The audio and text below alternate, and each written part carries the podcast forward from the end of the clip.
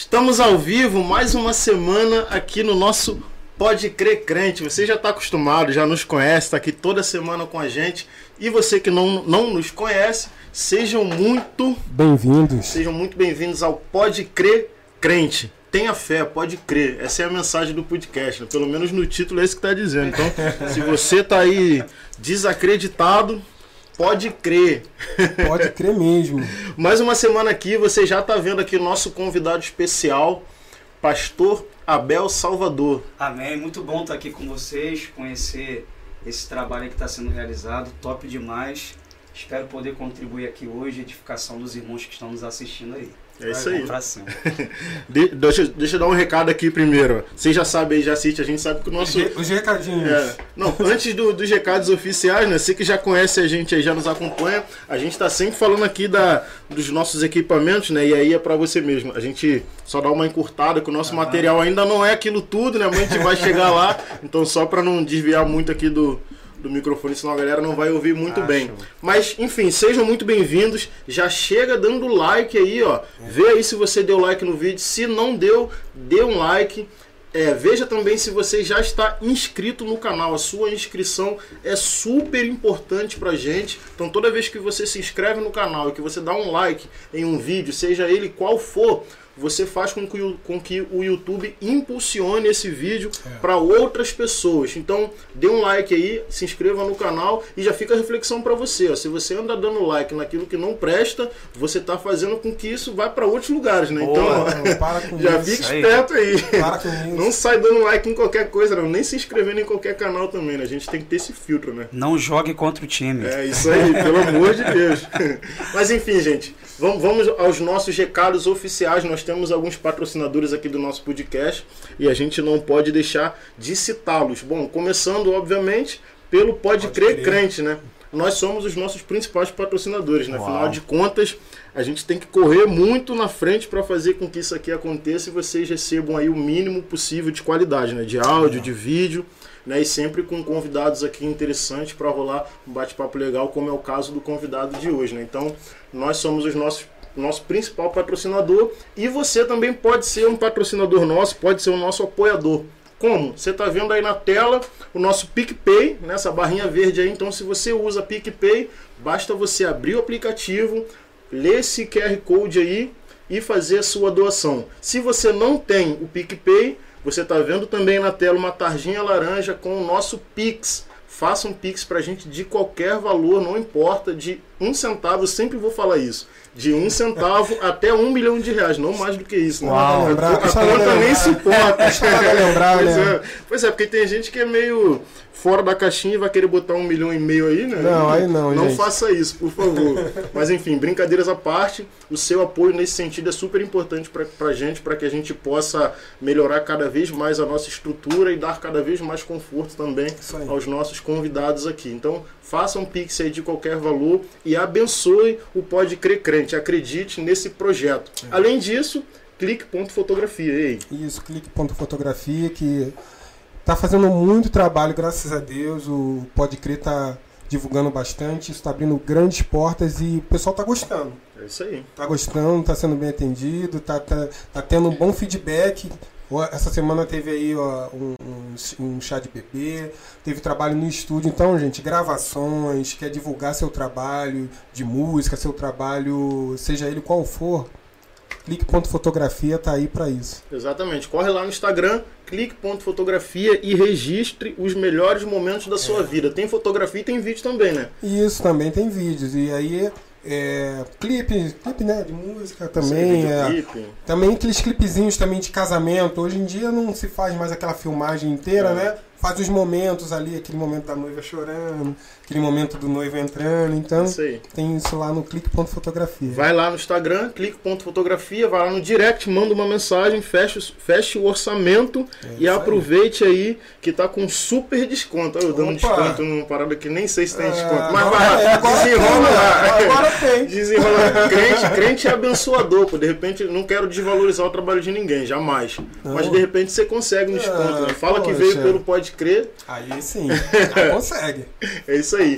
Outro patrocinador nosso, o canal Mana Rica. Corre lá se você quer saber tudo Isso. sobre finanças. Ah, eu quero investir. Já descobri que não é bom deixar o dinheiro na poupança porque lá eu perco dinheiro. Então o que, que eu faço? Vai lá no canal Mana Rica, no YouTube. No YouTube, se inscreva lá e você vai ter dicas sobre investimentos e vai ter um pouquinho também sobre criptomoedas lá. Então Boa. vai ser muito bom para você. Você que é uma pessoa de baixa renda e não acredita que pobre, né, pode investir, você está enganado. Pode investir sim. A partir de 30 reais você já consegue pensar é, no seu futuro, na sua aposentadoria. Então corre lá. E aqui em cima da mesa, como de costume, isso é para você, um presente para você. Meu Deus. Exatamente. Posso voltar na semana que vem? Ah. Tem presente? tem, tem uma lembrança do nosso podcast Que legal, cara. para você. Uau, que maneiro. Essa lembrança quem faz pra gente é oficina.da.branca lá no Instagram. Cara, né? E aí faz essas lembranças aí. Cada convidado que vem né? aqui. É. Exatamente. É. Cada convidado que vem aqui recebe uma lembrança nossa. A gente espera que você fica feliz. E é uma forma também de retribuir por ter Sim. aceito o convite e tal. Caramba, que legal, cara. Muito legal. E Me se chame você semana quiser, que vem. Olha aí. Fazer se- uma coleçãozinha. Pois né? é. Então corre Botar uns no- 10 desse aqui, cara. É, é bom que a gente garante alguns programas aí também. É, né? Pode vir. Mas aí, se você quiser um microfonezinho desse aí, mostra aí, Rogério, nosso aqui, que já Aqui, tá ó, na aqui, frente. A gente tem um, um que fica aqui na nossa mesa. É, e aí, se você quiser, você corre lá no Instagram da oficina.da.branca. Ela vai fazer para você. Ela trabalha com EVA e com biscuit. Né? E aí você pode enfeitar a sua festa também. Aproveita que você está contratando o clique.fotografia para tirar foto, já fecha com a oficina da Branca para fazer as Isso. lembranças da festa. E fechou o pacote. Top já demais. era, resolveu o problema. Só que no, no Pode Crer. Depois você volta aqui para dar um feedback pra gente, para ver se É. essa galera te atendeu bem. Mas é isso. Então, estamos aqui mais uma semana. Com... Ah, antes disso, a gente se comprometeu que vamos cumprir com a nossa palavra. Dia 24 de julho, o que, que tem? Dia 24 de julho, a live da Ju. A live da Ju, hashtag live da Ju. É, é, é, é Laivão, não? Acho que é live, live. Da Ju. Live Ao da Ju. vivão ao da Ju, Ao vivão da Ju, ao vivão É da isso Ju. aí. Vai rolar no dia 24 de julho, lá na ADB Ebenezer. Fica ligado É isso no, no canal da Júlia Torres aqui no YouTube. É. Se inscreve lá que ela vai fazer uma transmissão muito legal. Música de qualidade, né? Você vai relembrar os momentos nostálgicos aí da música gospel, Isso né? aí, muito, tempo bom, Muita tá? música É. boa, muita música boa. Muita música boa. Aí, pastor já falou, tempo bom, Tempo da música. tempo bom. tempo bom vai voltar, né? Vai. Vai, tem que É, aí. Tem gente, tem gente, tem gente buscando, tem gente buscando. Tem, tem uma galera buscando aí. Vamos falar muito sobre isso. Bom, então corre lá no canal da Júlia. Você não precisa fazer isso agora, mas se você for lá no canal dela, você vai, se inscreve e volta correndo pra Isso cá, porque a gente vai bater um papo super legal hoje com o pastor Abel Legal. Salvador. Uau, que legal, cara. Depois de uma introdução enorme dessa, né? É, introdução boa. Tá, Mas sai daqui bem informado, né, pastor? Várias- É que a gente fica meio opções. tenso aqui inicialmente. Sim, à vai medida que vocês vão vai fazendo quebrando. essa introdução, a gente vai Vai aliviando, acalmando. né? Isso aí, vai quebrando, vai quebrando esse. esse- a, gente, a gente também, a gente sempre fala, a gente também sente esse nervosinho. intencional, Essa aqui- intencional, é Não, estratégico, gente né? Sente, é, pois é. Eu nu- nunca tinha pensado nisso, mas tá é uma ganhando tempo aqui pra gente ficar calmo também. né? Pra É. gente aqui. Mas e aí, pastor Abel Salvador? Vou até rimar. Quem é o senhor? Ô, rapaz. Como surgiu nesse mundão aí? Então, eu sou, eu sou filho de Abel Salvador da Silva, né, falecido em 2017, paraibano, né, da cidade de Guarabira, é, filho de Lindalva Maria da Conceição, pernambucana, cidade de Frecheira. Nasci aqui no Rio. Não sou carioca da gema, né, que você pensa, né? Filho de paraibano e pernambucana não é...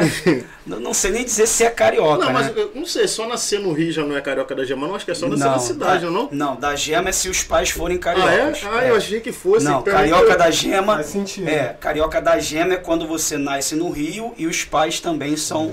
Pra Nascidos no 36, Rio. 36 anos É. enganado, É. é. mãe do Nordeste. Você vê, você vê as comidas que eu gosto de comer, cara. Não tem nada a ver com carioca, com aquela comida carregada de nordestino e tal. Né, que mamãe fazia muito, eu né? também gosto. Carne Enfim, de panca. Eu não é. sei se. É, Não é a- carioca da gema. É, porque a- o carioca, quando fala em comida nordestina, né, ele, é- ele é meio, meio Nutella. Que não, fala, fala assim, não, é Nutella mesmo, porque ah, eu gosto de comida nordestina. É o quê? Baião de dois, carne seca, mas é- vai muito além disso, né? É, tem, né, vai muito além vasto, disso. né? É muito vasto, muito Mas vasto. e aí, você tava falando, né? Você É, então, nascido e criado ah, no Complexo do Alemão, Morro do Adeus, né? Passei a minha infância toda ali, né?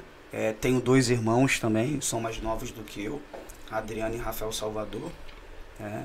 E tamo aí. Nesse Tamo mundão aí difícil nessa, pra caramba, nessa mas caminhada. sobrevivendo. Você cresceu no, no Evangelho? Como é que foi isso? É, nasci é, num, num lar, é, vamos assim dizer, é, praticamente cristão. Meu pai não era inicialmente, mas a minha mãe era. Inclusive, a minha mãe veio para Jesus porque eu nasci com problema de saúde, uma pneumonia muito, muito séria, ainda é, recém-nascido. E a minha mãe um dia entrou na igreja e disse: Se o senhor curar o meu filho, eu, eu vou servir o Senhor pro resto da minha vida. Então, você vê, né, que Deus me usou como Sim, instrumento para trazer na- a minha mãe para Jesus. E aí eu, eu fui curado, de fato, tudo deu certo. Obviamente que com acompanhamento médico e tal, mas no final a doença de fato regrediu, eu fiquei estável e ela falou: Não, vou viver o resto dos meus dias para o Senhor. Né? E aí cresci nesse lar cristão. Meu pai, quando veio para Jesus, eu já era praticamente adulto, estava ali da adolescência para a juventude, final da adolescência, início da juventude, meu pai veio para Cristo também. E aí, é, voltando lá pra essa questão do, do Uhum. seu problema de saúde, né? Quando bebê, isso durou quanto tempo? Eu não sei te dizer exatamente quanto tempo durou. Essa é uma parte da história, assim, é, que eu não, tive acesso com a minha mãe, ela não chegou a me explicar isso direito, mas é, a história é mais ou menos isso, né? De que eu tive essa pneumonia, eu não sei quanto tempo durou, mas ela falou que ela só veio para Jesus porque ela fez essa, esse pacto com Deus, vamos assim por dizer, esse acordo, né? Se é que se pode fazer acordo com Deus, cara. Isso é um negócio difícil demais. Mas Deus, por sua infinita misericórdia, acho que tendo uma intenção muito maior, não só de salvá-la, mas de salvar a família, porque hoje Sim. eu vivo num contexto que a minha família quase que toda ela é cristã, porque por causa da minha mãe, tanto parte de pai como parte de mãe, toda a minha família praticamente é cristã, porque a minha mãe um dia se converteu. Legal. Então, é, é, acredito que Deus tenha tenha tido um, um vislumbre do que estava por vir, né? Antes dela mesma. E foi isso. Pneumonia, né, antigamente era um, era um desespero para os pais, né? É, ainda mais criança, né? A ciência né, não tão avançada, eu sou de 82, muita coisa já mudou É. na área da medicina, né? Mas graças a Deus. Uhum. É, eu, eu nasci em 85 e minha mãe faleceu em 86 e ela faleceu Uau. de pneumonia.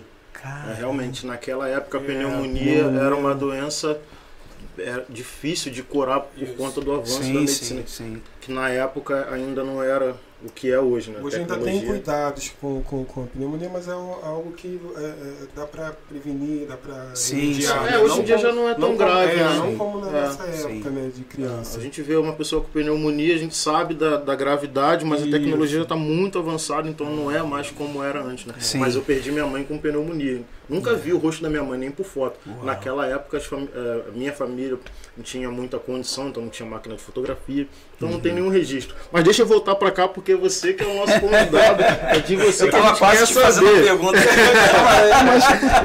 Você falou que essa questão do acordo né, com Deus é uma parada complicada. Ah, É, mas como é que você vê isso assim? É, hoje, hoje como pastor, eu acredito que você, você tem é, uma, uma visão mais, muito mais amadurecida nesse sentido, né? uhum. Do que eu. Mas você acha que é válido, por exemplo, a sua mãe, ela, né, com, com você, ela já estava com você nos braços, né? Quando você estava Uhum. doente, ela Uhum. fez esse acordo com Sim, Deus, né? É sim. tipo botar Deus na parede. Se É. curar meu filho, eu tô aí. Mas assim, você acha que é válido isso? Como, Eu- é, como é que eu- você vê essa, essa Eu, questão? eu, eu acho que o próprio Deus acaba validando quando, a, a- quando na nossa consciência acerca do Evangelho nós não fomos alargados suficientemente para Uhum. entender que não é isso. A minha mãe fez um acordo com Deus, né? Esse tipo de acordo, por exemplo, porque ela na época não tinha uma consciência amplificada Tira acerca do. Evangelho, né? Agora, ah, quando nós vemos, por exemplo, irmãos né, que já conhecem a Deus, conhecem o Evangelho, é, e, e, negociam a fidelidade, porque isso tem a ver com negociar a fidelidade, né? Eu vou te servir se você me servir. E a mensagem do Evangelho não é sobre isso, né? Uhum. Até porque é, tudo que Deus já tinha que fazer pelo homem, Deus já fez. Essa é que é a grande verdade, né? Isso é um assunto denso. Eu me preocupo muito em falar disso, porque a gente pode se fazer não entendido mas a grande verdade é que a gente tem falado hoje de um Deus que pode fazer, que pode fazer, que pode dar, que pode suprir, como se ele não tivesse feito nada. Uhum. Inclusive, essa é a razão pela qual algumas pessoas desistem da fé e desistem da caminhada com Deus, porque foi proposto a elas que se viessem para Cristo, suas vidas seriam mudadas, né? E aí, vida mudada, a gente pode falar de muita coisa, né? a gente vai esticar aqui se for o caso e quando não acontece, a pessoa, a pessoa acaba se desviando. Né? É, então, acho que, que eu, eu, penso que quando se trata do ignorante, vou colocar essa, uhum. é, pontuar dessa forma, quando se trata do ignorante, alguém que não conhece a Cristo, né, não conhece o Evangelho na sua essência, acho que Deus acaba, na realidade, desconsiderando a ignorância e se utilizando daquilo propriamente Sim. dito para trazer a pessoa. É, né? Mas, por exemplo, hoje, falando de mim, pastor Abel, eu não tenho coragem de fazer esse tipo de acordo com Deus. É, se o Senhor alargar a minha vida financeiramente, eu serei isso aqui para o Senhor. Se o Senhor fizer, eu não tenho coragem de fazer isso, porque quando eu olho para um Deus, né, de acordo é, com João 3,16, né, para mim aquilo ali é o ápice ah, do caráter doador de Deus. Né? Deus doa e doa mesmo, cara. Ele não poupou nem o filho. Tipo assim. Uhum. Então, quando eu penso num Deus. Já começou no extremo, né? É, é. Quando eu penso num Deus que não poupou nem o seu único filho para que o meu destino eterno fosse alterado, ou seja, eu fui livrado do inferno, cara. Tipo, o que, que eu quero mais? Que vier lucro, né? Sabe? é, e é por isso que o apóstolo Paulo canta num cárcere. Entende? Por isso que o apóstolo Paulo, é, Paulo e Silas na prisão, né? A gente conhece muito bem. É por isso que, por exemplo, quando ele escreve a carta aos santos que estão em Éfeso, né? Ele começa lá no capítulo 1, a partir do versículo 3, se eu não me engano, dizendo: Bendito Deus e Pai. O apóstolo Paulo está bem dizendo o nome do Senhor, mas ele está numa masmorra em Roma. Tipo assim, como é que o cara escreve Bendito Deus uhum. e Pai? Né? Só que ele continua o texto vai dizer que nos abençoou com toda a sorte de bênção espiritual nas regiões celestiais em Cristo. E aí, quando ele vai desdobrar lá essas bênçãos espirituais, ele vai, vai pontuar lá, ele fala sobre eleição, adoção e redenção. Cara, tipo, se você desdobrar no assunto, você fica com vergonha de diante de Deus pedir alguma fica. coisa. Uhum. Eu tenho um Deus que me elegeu, eu tenho um Deus que me adotou, e eu tenho um Deus que me redimiu. E se a gente for é, de forma densa e profunda pensar sobre eleição, adoção e redenção, nunca mais a gente pede nada para Deus, é, cara. Esse constrangimento, é esse constrangimento ele vem também nesse processo de libertação, né? da verdade, né? Sim, exatamente. À medida que você vai conhecendo a verdade, assim, se aprofundando, né? E é um processo, a gente não conhece e acabou, a gente vai conhecendo, uhum. né? Nessa caminhada, a gente fica realmente constrangido em pedir algumas Sim. coisas para é, Deus, né? E, e até para colocar aqui para quem está nos assistindo, obviamente, Mateus capítulo 7 é, fala sobre isso, né? Pedir, dar-se-vos-á, bater, abrir-se-vos-á, enfim porque todo aquele que pede recebe, o que busca encontra, aquele que bate se lhe abrirá, né? E aí ah, o próprio Jesus ele está conversando com os discípulos ali, ele vai dizer que vocês são maus e vocês sabem dar boas coisas aos filhos de vocês, que dirá o vosso Pai Celeste. Então a gente precisa entender que a nossa relação com Deus é uma relação que envolve filiação e paternidade, ok? Então eu, eu não quero ser alguém aqui que vai tratar essa questão de pedir algo para Deus de forma pejorativa, mas quando porque na realidade não se trata de pedir, se trata de barganhar. Uhum. Ok? Eu estou falando do cara que vai diante de Deus e fala assim: eu vou viver uma vida íntegra. Se o Senhor. Não, cara, tipo, isso não existe. Já tá errado, já você tem que viver uma vida íntegra para Deus, porque Deus já fez tudo o que fez por você. Esse é o primeiro ponto. Você deve viver uma vida íntegra diante de Deus. Ah, pelo fato de você ter sido salvo. Mesmo que né? não faça mais nada a partir de Mesmo agora. que não faça mais nada. Agora, obviamente, que nós temos as nossas necessidades e a Escritura vai nos ensinar em várias, em várias porções que nós podemos sim diante de Deus e pedir, suplicar. Agora, quando ele não nos responde, quando ele não faz, essa é que é a questão, entendeu? Acho que são dois pontos aí. Sim, a, sim. A, a, a questão é, no caso da sua mãe, eu acho que tudo também tem, tem um plano, Deus tem um plano maior, e ali ele tinha um plano de salvação para sua mãe, Sim. plano para sua vida, enfim. É, né? E aí foi ali um, um, um, fazer prova de mim e ela fez a prova e enfim. E também tem dentro dessa outra questão, eu penso que nós cristãos, nós não sabemos passar por, por provas. A gente acho que vive um, um, não sei, uma ilusão de que tudo tem que estar sempre bem. Uhum. E se não tiver bem, nós não estamos é, não somos abençoados, eu já ouvi isso. Estamos ah, você tá errados, tá... né? É, Alguma você coisa tá... fazendo de errado. Isso, eu já ouvi de, de ó, você está desempregado, você está não sei o que, tá, não passou na sua faculdade, não sei o que, tua vida espiritual está assim, está assado, não sei o que. Aí o exemplo de Paulo.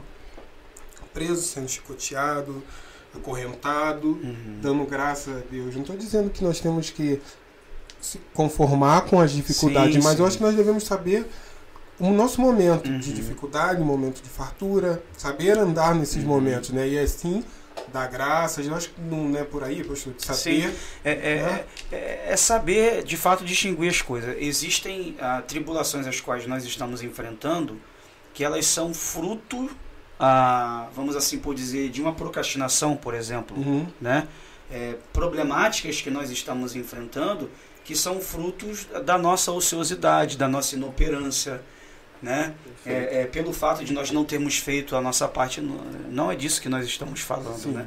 É, esse tipo de situação, inclusive, existem muitos crentes que estão hoje na igreja clamando, pedindo a Deus para que faça um milagre em determinada área da sua vida, e ele não consegue entender que na realidade aquilo é resultante dele não ter feito aquilo que ele tinha que ter feito. Isso. Sabe?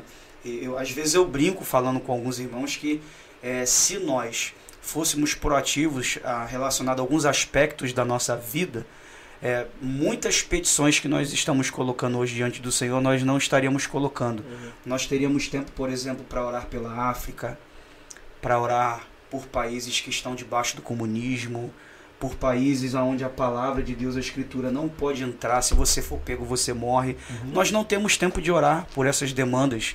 E essas demandas viriam de forma natural também. Viria, pedir. Né? Exatamente. Então, assim, a, a, nós não, acabamos que nós não temos tempo de orar por essas demandas e até demandas que dizem respeito a nós mesmos, tá? Porque existem coisas acerca de nós as quais nós precisamos orar, uhum. colocar aquilo diante do Senhor. São coisas relevantes, porque a gente tem que apresentar para Deus, vamos assim por dizer, maracutaias sim, nossas mesmas, sim. ciladas nas quais nós entramos com os nossos próprios pés. Sim. E aí Deus é tão gracioso, tão misericordioso que ainda estende a mão e nos tira de lá, uhum. né? como se nós fôssemos bebezinhos. É, às vezes Deus cuida da gente exatamente dessa forma, né? Ô menino, você não viu que você ia te laçar? você foi, cara. Aí estende a mão É pai, é pai. Entende? Mas a gente precisa distinguir isso. Existem aflições pelas quais nós somos de fato assaltados. São coisas que nos sobrevêm. Não é resultado da, da minha negligência, não é resultado da minha procrastinação, não é resultado da, da minha inoperância, da minha inércia. Não são coisas que me sobrevêm. E aí eu, na condição de cristão, preciso entender que se eu fui assaltado por esta tribulação, por essa circunstância, primeiro ponto, Deus permitiu. Estamos falando das aflições, né? Exatamente. Uhum. Né? Não foi um algo no qual você se enfiou. Tipo assim, o cárcere de Paulo, ele não se enfiou lá. É. Né? E, aconteceu toda uma situação que o levou a experimentar aquilo. Aí você veja que Paulo não murmura, Paulo decide cantar, e há razões para que ele faça isso, inclusive entender aquilo que Deus em Cristo já havia feito por ele, uhum. entende? Essa consciência o apóstolo Paulo tem, com certeza. Né? Mas no final, desdobrando essa questão do, desse cárcere com Silas, a gente vai ver que houve salvação ali. Né? Então, é, o que, que eu quero dizer? Ah, Deus tem um propósito. Né? Eu, eu, uma certa feita na minha vida, eu, eu enfrentei uma situação que alguns irmãos crentes chegaram perto de mim e falaram assim: é, Pastor, mas o senhor é crente, está passando por isso. Por que, que o senhor está passando por isso? Aí eu olhei para a pessoa e eu, eu não tinha uma resposta. Eu não, eu não sabia por que, que eu estava passando por aquilo. Mas eu respondi para ele: para que o nome do Senhor seja glorificado. Eu, eu não entendia uhum. qual que era o objetivo, Mas eu, uma coisa eu tinha em mente, cara. No final, Enfim, é. o nome do Senhor vai ter que ser glorificado nisso Exatamente. aqui. Né? Eu não, não sei se vocês lembram, tem uma passagem do Evangelho também, que Jesus está com os discípulos e tem um homem que, que é, é cego e ele é mendigo. E aí os discípulos perguntam para Jesus, é, mestre, quem pecou, ele ou seus pais? Nem ele nem os seus pais. É, essa- esse problema está nele para que o nome do Pai seja, seja glorificado. Eu preciso fazer as obras daquele que me enviou para fazer as obras. Então, é, é, existem coisas que nos sobrevêm, né? Nós não, nós não as procuramos, elas nos sobrevieram. E aí, mesmo quando a gente não entende, uma coisa a gente precisa entender. Primeiro ponto é para que o nome do Senhor seja glorificado. Porque no caos do crente, o nome de Jesus sempre será Sim. glorificado. Você pegar Zacarias e Isabel, né? São avançados em idade. é, é, Isabel é estéreo, Zacarias não é pai. A gente vai estudar sobre cultura judaica, contexto da época, o, o quanto significa para uma mulher gerar um filho, o quanto significa para um, um homem ser pai. A gente vai ficar aqui uma noite toda, né? Mas por quê? O cara é sacerdote, né? O cara era um sacerdote, sabe? A, a situação é tão grave que, se eu não me engano, lá é, no, no versículo 25 de Lucas capítulo 1, que está esse texto registrado, se eu não me engano, no versículo 25, Isabel vai chamar esse problema de opróbrio. Opróbrio significa vergonha pública. Por que vergonha pública? Porque ele- eles eram homens de Deus. Isabel, ela é irmã, é, ela é descendente de Arão, ela pertence à árvore genealógica de Arão.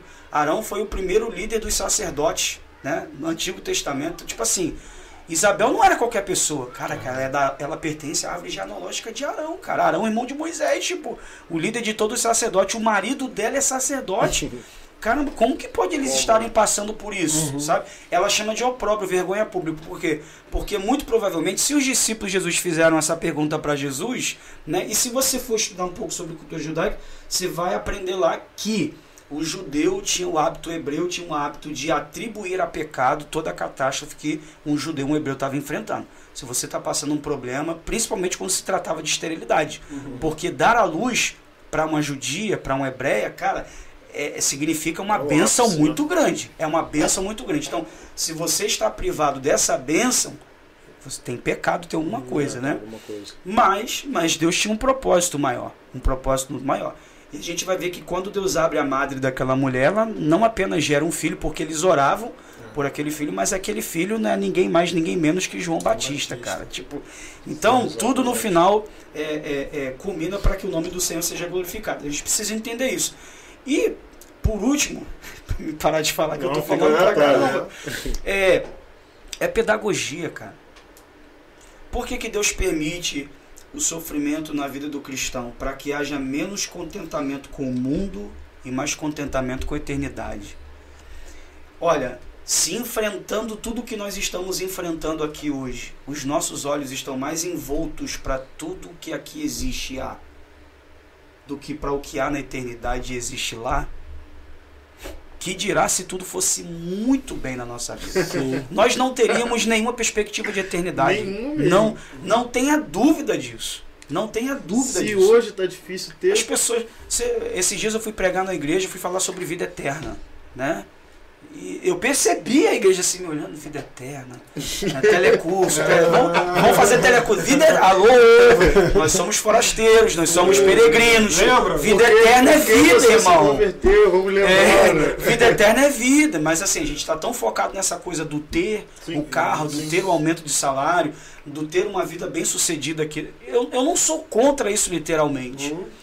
O problema é que se, se isso ofusca a nossa visão acerca do que está proposto a nós na eternidade, e se isso se torna melhor, se isso traz contentamento ao nosso coração mais do que a proposta da eternidade, nós estamos enfrentando um problema muito sério. Com certeza. Então o sofrimento, ele, tem, ele também tem fim pedagógico na vida do cristão, cara. Total. Né? Sabe? O sofrimento Total. deve fazer com que a gente deseje cada dia mais menos estar aqui. É. E cada dia mais estar mais próximo do Senhor. Não tem como passar por uma situação difícil não aprender alguma coisa. Não é possível que você Não, não, tem vai que aprender, aprender, alguma coisa, é verdade. Eu fiz essa pergunta se, se, se você achava válido, né, essa, aquela situação da sua mãe. Não foi porque eu achava inválido, não. Pelo Não, contrário, sim, sim. eu acho que é válido sim.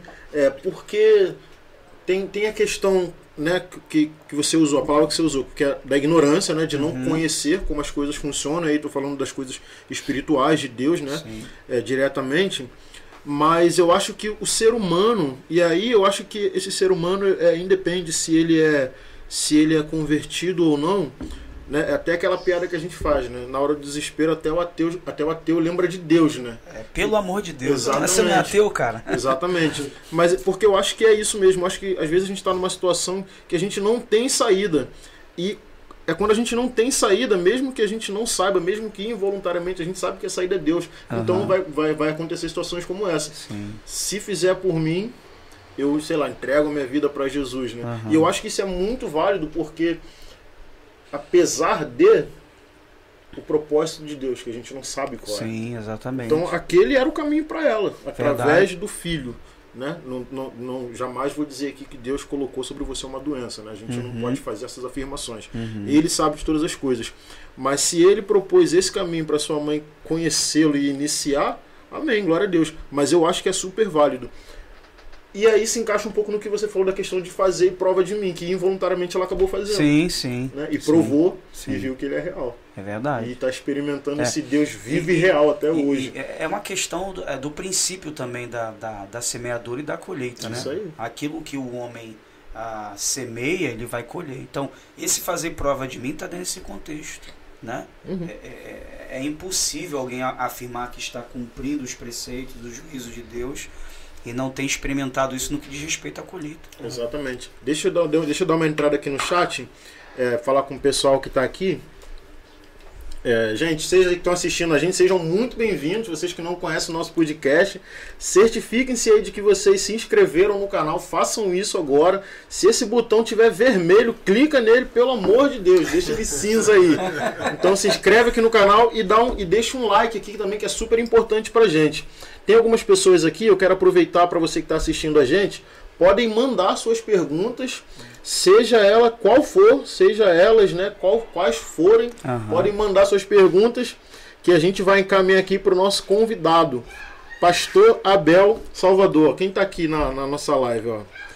Felipe Dil, Diuana tá aqui. Pastorzão. Pedro, Pedro Antônio, Wesley da Silva, Lindalva Maria, Anderson mãe, de Almeida, mãe. sua mãe? É. Então tá aqui, tem uma galera aqui, então gente, mandem, pode ficar, podem ficar à vontade aí para vocês participarem desse bate-papo aqui, porque vocês estão inclusos nele. A gente está falando aqui sobre sobre, quer dizer, você falou em certo momento aqui a respeito do do crente menino, né? Que uhum. a, gente, a gente tá falando de crente, de, uhum. de quem tá ali vivendo já, né, praticando o evangelho. Sim. Daquele crente menino que põe Deus na parede porque ele entende que é uma relação de troca, né, de barganha, né? Você uhum. não acha que isso é fruto do evangelho da prosperidade que eu que eu questiono até certo ponto, porque eu acho que a gente tem que acreditar na prosperidade sim, mas não essa prosperidade deturpada que foi pregado há um tempo que graças a Deus ela já está saindo. Mas entrou uma outra coisa que a gente vai entrar daqui a pouco, mas o evangelho da prosperidade ele está se apagando um pouco. Mas você não acha que esse evangelho formou muito crente? Então, é, é, é, eu respeito né, as divergências é, de pensamento, ninguém é obrigado a pensar igual. É, eu estou há cinco anos lendo apenas os evangelhos. Há cinco anos eu não leio nenhuma outra coisa na Bíblia. É de Mateus para frente. Uhum. Há cinco anos. Com muito material teológico pesado para me auxiliar, porque a gente não aprende nada sozinho. Então, eu, eu particularmente digo a vocês que não existe evangelho da prosperidade. Não existe. É, isso é, é um nome de batismo que criaram, uhum. mas não existe. A própria Escritura não, não, não fala disso. Você não vai encontrar na Escritura, no Evangelho, nenhuma citação ao Evangelho da prosperidade. Você tem lá o Evangelho de Cristo, o Evangelho de Deus. o evangelho da graça de Deus. Você não tem, você não encontra. Então, assim, você não precisa de muito, você, você não precisa nem de material de apoio teológico, você só precisa ser bíblico. A expressão evangelho da prosperidade não existe. Isso é uma, um, uma, um criacionismo nosso, é uma criação nossa. Então, assim, como eu te responderia isso? Eu creio que sim, Deus pode fazer pessoas prosperarem. Ah, mas isso não é o evangelho. Uhum. sabe? E, em se tratando do cristão, Deus os faz prosperar porque ele tem algum objetivo maior. Sempre será assim. Então, eu penso que a prosperidade, ela está no pacote, mas ela não, não é o evangelho em si. Você quer ver uma coisa? Nós não precisamos de muito. Olhe para a vida de Jesus. Uhum. Simples. Tem como associar Jesus com prosperidade? Não tem como. Mas quem fala que ele tinha Olhe... casa na praia? É. esquece, esquece. Olhe para a vida de Jesus. Olhe para a vida de Jesus. Ok. Olhe para a vida dos demais apóstolos. Se você não estiver satisfeito com a vida de Jesus, o apóstolo Paulo disse que ele é a plenitude dos tempos. Ele é a imagem do Deus invisível. Cristo Jesus é o ápice da revelação acerca de quem Deus é. Eu não preciso de mais ninguém. Quer saber quem é Deus? Olha para Cristo. Então, se você olhar para Jesus, você não vai ver isso, né? É, eu não sou franciscano, tá? Antes de qualquer. É bom colocar aqui. Gente, eu não sou franciscano, ok? Deixar isso registrado. Ah, você é contra a riqueza, né? Aquela coisa da ideologia de ser pobre e tal. Não, não sou franciscano, tá? É bom muito chamar é, de socialista. É, é. A questão não é essa, ok? A questão não é essa. Mas se olhar para a vida de Jesus, você não encontra embasamento para isso. Você olha para a vida dos apóstolos, me refiro aos doze, você não encontra embasamento para isso. Por último, né, apóstolo Paulo, você olha para a vida do apóstolo Paulo, você não encontra embasamento para isso. De onde que tiraram esse trem da teologia da prosperidade? De onde que isso surgiu? Isso é uma, uma vamos assim dizer, uma é, astuta cilada ah, do diabo para que pessoas sejam atraídas pela ganância. Porque é, é, esse é um dos pontos altos da religião é, como é que eu sei que eu fui atraído pela religião? Quando, a, quando, atra, quando fui atraído pela ganância.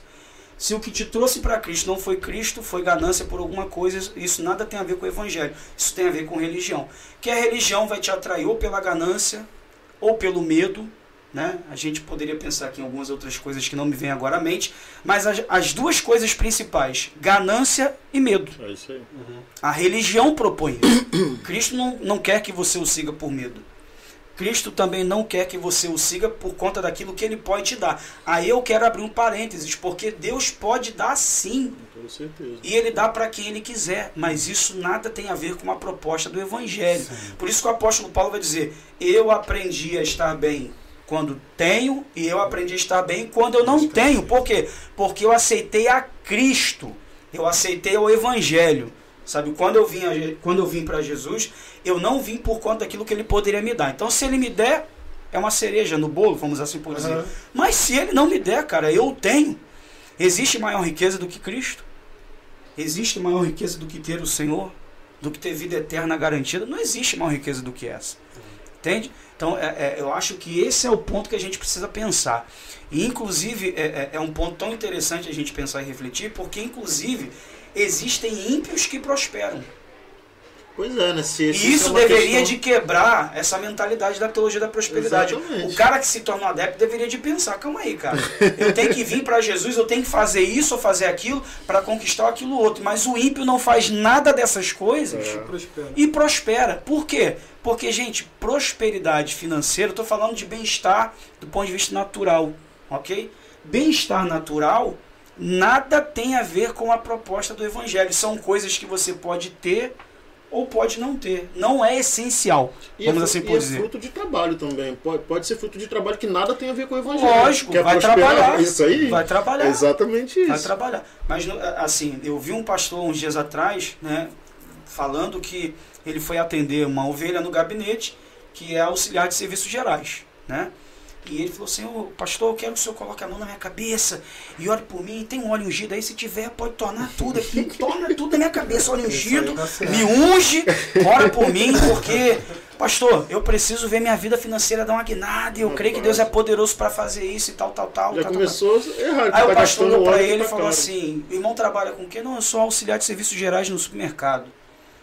Ah, o irmão quer mudar de salário, que é um salário bem melhor. Pastor, bem melhor. Inclusive, pastor, não é melhor, é bem melhor, pastor, entendeu? É, é porque eu aprendi, pastor, que eu preciso orar, assim, eu tenho que orar, é, pedir a Deus aquilo que eu realmente quero. Porque se eu não for específico na minha oração, Deus não vai me dar. Aí o pastor virou para ele e disse para ele a seguinte coisa: Você é, fez alguma faculdade? Algum curso universitário? Não, pastor, não fiz não. Especializado em alguma Você coisa? se especializou em alguma coisa, fez um curso técnico? Faz um cursinho, um cursinho, meu filho. Um cursinho. Não, pastor, não. Mas eu creio que Deus é poderoso para me dar. Aí o pastor falou, meu filho, eu não vou nem orar por você. Eu não, não vou orar por você. Porque assim, você está querendo. Disso. É, você está querendo uma coisa que na realidade é, as suas atitudes mostram que você não quer. Você diz querer, mas você não estudou, não se preparou, não correu atrás e você quer. Né?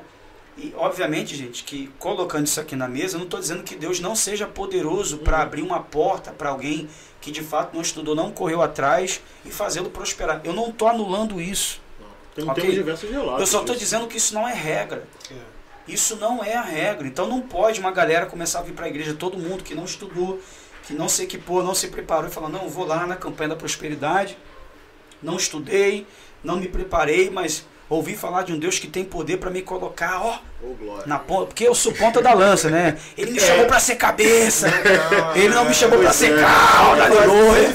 Exato. É, né? cara, É- cara, é isso, essas- cara, isso aí, isso aí é o pacote que só compra quem não leu a escritura. É exatamente isso que eu estava pensando aqui. Eu acho que a falta de conhecimento, né, da- da- da- eu lembro que eu, quando era mais novo, né, preguiçoso para estudar, a minha mãe ficava assim, você está querendo o quê? Mágica?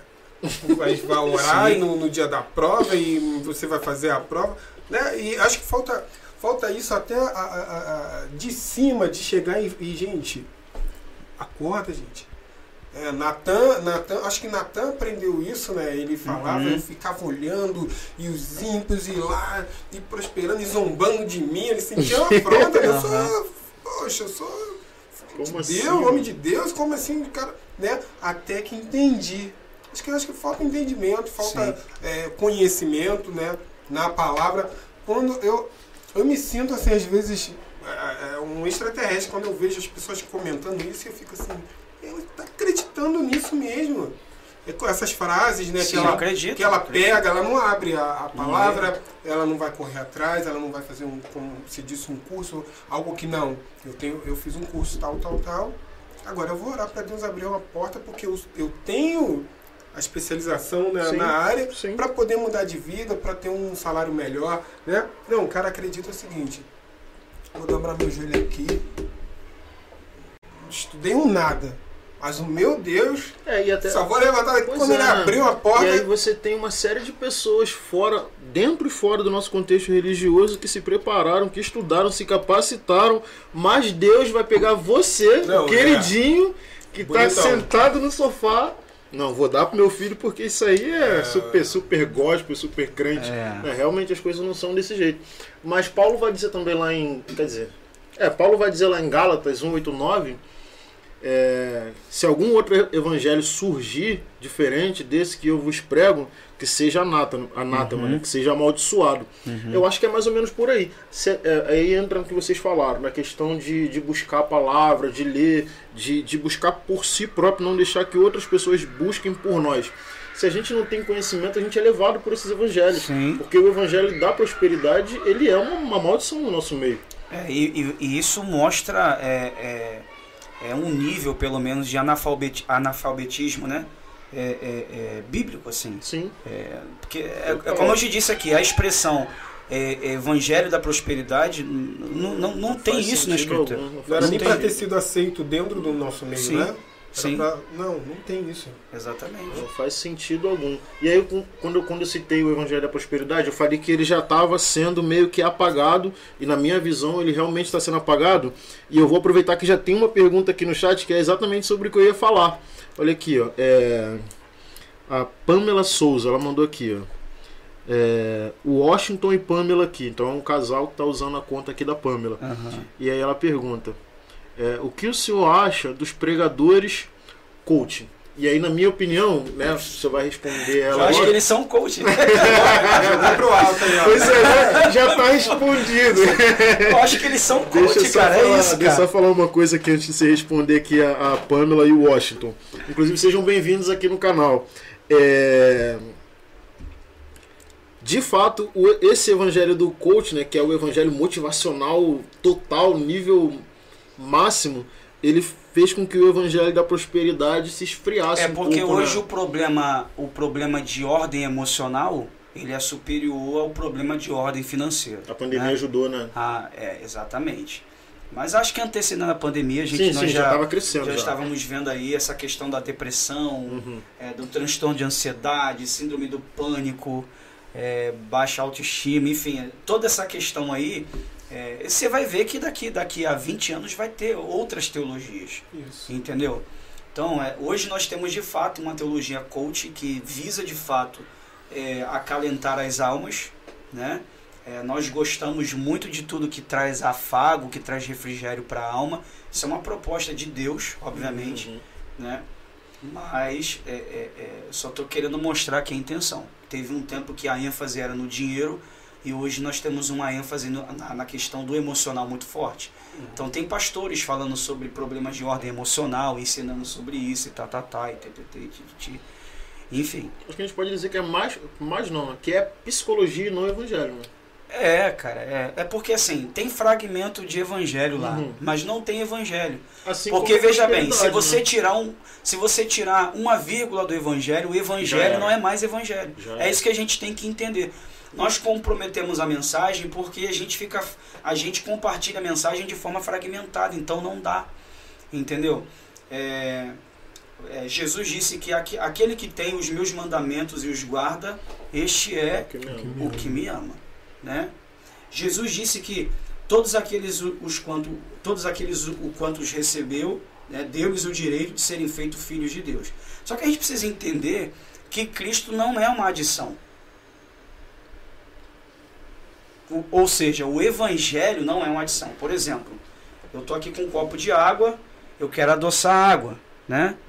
Então eu vou pegar aqui um, um- um- negócio com açúcar, um potinho com açúcar, eu venho aqui, abro o açúcar e pego duas colherzinhas e, e- e coloco dentro. O, o evangelho não é sobre isso. Sabe por quê? Porque se essa água aqui você adicionar nela açúcar, ela já deixou de ser água. Isso. Ela já, é- ela já é uma outra coisa. Uhum. É água com alguma coisa. Água com alguma coisa não é mais água. Então, assim, Cristo não é uma adição. Ou você recebe a Cristo, ou você não recebe. Ou você recebe o Evangelho, ou você não recebe. Se você pegar essa água aqui, misturar ela com qualquer uma outra coisa, com tinta, sei lá, Uhum. pensa aí, qualquer outro, enfim, outro item aí, pensa em alguma coisa. Isso já, isso já deixou de ser água. Essa água aqui eu posso beber ela, do jeito que ela está aqui. Mas dependendo do que você colocar aqui, eu já não posso beber. Exato. Mas ainda que você coloque alguma coisa aqui que me permita beber, que é o que muita gente faz hoje, se eu botar açúcar nessa água, eu posso beber. Consegue beber. Mas é água com açúcar. Entende? Então, isso para a questão da água é válido, para o evangelho não. Uhum. Para o evangelho não. Mais Ou gente- você recebeu a Cristo o evangelho, ou você não recebeu o evangelho e não recebeu a Cristo. se a gente for pensar que ele é o mesmo ontem, hoje e será amanhã e É. será sempre. Eu não- agora eu não estou dizendo que você não tem que tratar de problemas de origem emocional. Uhum. É uma Isso, patologia, isso, isso aí. ok? Mas, é, é, gente, eu penso assim, é, é o meu pensamento. Tá? Púlpito é o lugar de nós pregarmos o evangelho. Perfeito. Fechou. É, eu não sou nem contra o coaching. Eu acho que o coaching tem um lugar dele no, no mercado aí. Isso. Ok? aí. Não sou contra você ouvir coaching. Você pode aprender muita coisa legal com Uhum. coaching. Eu só estou dizendo o seguinte: púlpito é lugar de pregarmos o evangelho. Sim. Ok? É, é só isso. E não misture as coisas. Pastor, a, a- igreja ela atrai muito, né? é, como olhar de, vamos falar assim, como, como se fosse um, dizer, assim, mercado, possibilidade de, lu- de lucro, Uhum. né? Eu acho que tem isso também, né? Tem, tem. E se, e se você piscou os olhos, já tem alguém ali oferecendo coisas, né? Hoje, acho Sim. que é, é por, aí- por aí também, né? O pessoal Sim. vê ali como possibilidade de, É um nicho de mercado. de né? isso, de chegar ali, não, se eu trouxer, poxa, tá dando certo lá fora. Eu sou evangélico, cristão, sei lá. Tô aqui dentro da igreja, tenho uma oportunidade, vou lançar por aqui. Uhum. Num- Numa máscara de querer ajudar, né? Talvez, né? Sim. E aí acaba atrapalhando tudo aí quando começa essas coisas aí, né? Exatamente. Na realidade, essa é uma das razões, mas existem muitas razões para que muitas pessoas façam esse uso indevido. Sim. Né? é, fragmentem o evangelho, né, ficam aco- acoplando ele com uma série de outras coisas, Uhum. E aí pregam isso como se fosse verdade da escritura, quando isso não é verdade da escritura. Por muitas razões, por muitos motivos, mas a ganância, de fato, É é um dos principais, se É. não for o principal. Né? É, se me permite dar uma opinião sobre o que eu penso assim a respeito do, do coaching, né, eu não sou contra coaching. Uhum. Eu, não eu não gosto do evangelho do coaching, não gosto. Uhum. Mas o profissional, eu acho que ele é super importante na sociedade. a Sim, gente está com sim, uma sociedade sim. muito ferida, muito Sim. machucada, muito magoada. E eu acho que o, o coaching, nessa proposta emocional, né, de levantar a pessoa, eu acho que esse Sim. trabalho é super válido. Mas o evangelho não. Mas eu acho que o grande problema do coaching na igreja, né, e aí não é nem tratar a questão emocional, como eu disse, eu acho que é, essa é uma questão profissional de patologia, como você disse, de fato é uma doença né, que ele vai tratando ali em cima do púlpito, que, que não é esse sentido que o evangelho caminha, né? É, é transformação de caráter e tal, e aí acaba tratando as feridas também do corpo, né?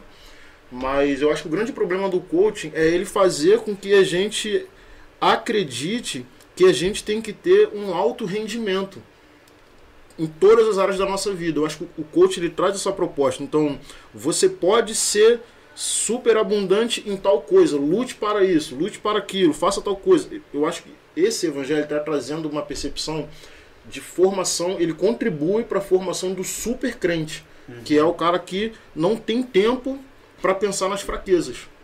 Porque as fraquezas não podem fazer com que ele pare, porque ele tem que superar, ele tem que alcançar as bênçãos, por exemplo, que o Senhor tem para a nossa vida. Né? É, O Evangelho do Coach ele também trata sobre isso, assim como uma questão emocional. Tem até uma pergunta aqui que fala de saúde mental, que eu acho que está um pouco dentro disso aqui, mas é só para eu concluir. Então, esse é o meu problema, porque eu acho que quando a gente tem alguém dizendo pra gente que a gente tem que estar sempre rendendo 100% do, do, da nossa capacidade física, emocional, psicológica, a gente esquece que nós somos carne. Né? E aí a gente acaba atropelando os nossos pecados, as nossas fraquezas e reforçando a ideia de personagem cristão, que a gente já tem essa coisa de do crente mascarado já há muito tempo, né? Que a gente consegue esconder as nossas mazelas, nossas dores, para ser quem a gente não é, tentar ser alguém que a gente não é. E eu acho que o coach ele acaba contribuindo com isso nesse sentido. Seja, seja, seja, seja, esquece de fato quem você é. Essa, é meu, essa é a minha única crítica, mas eu já considero muito pesado esse, esse, esse trabalho que eles fazem. Eu vou ler aqui a pergunta da Amanda e ela bota aqui, ó. Como você vê o assunto saúde mental sendo. Aí já, aí já entra na sua área. né? Vamos fazer um salto aqui mais dentro do assunto. Como você vê o assunto saúde mental sendo líder, líder de jovens? É, parece que os jovens não gostam muito de ser repreendido. Se ouve muito sobre geração, sobre geração Nutella. Como você vê esse assunto? Aqui eu acho que tem duas perguntas, né? Primeiro tem a, a saúde mental dos jovens e depois essa geração que não que não gosta de ser repreendido, que vai contar pra mãe ou que reclama contigo ali na hora, né? É, eu, na realidade, eu não, eu não, eu não vejo, assim, é, um- não pelo menos em grande escala, um problema ah, dessa ordem, né? Saúde mental. Acho que os nossos jovens são muito inteligentes. A questão é que a cultura ah, desta época, a cultura de hoje, trabalha para que eles façam uso nem da terça parte disso.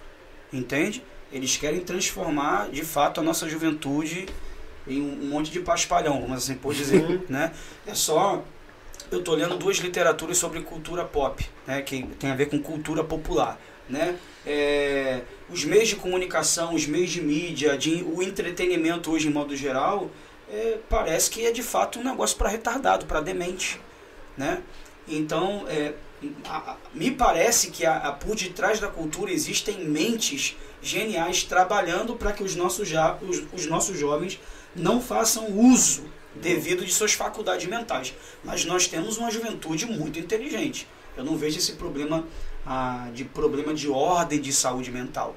Eu vejo que a cultura contribui muito para que eles não usem no nível que eles podem usar.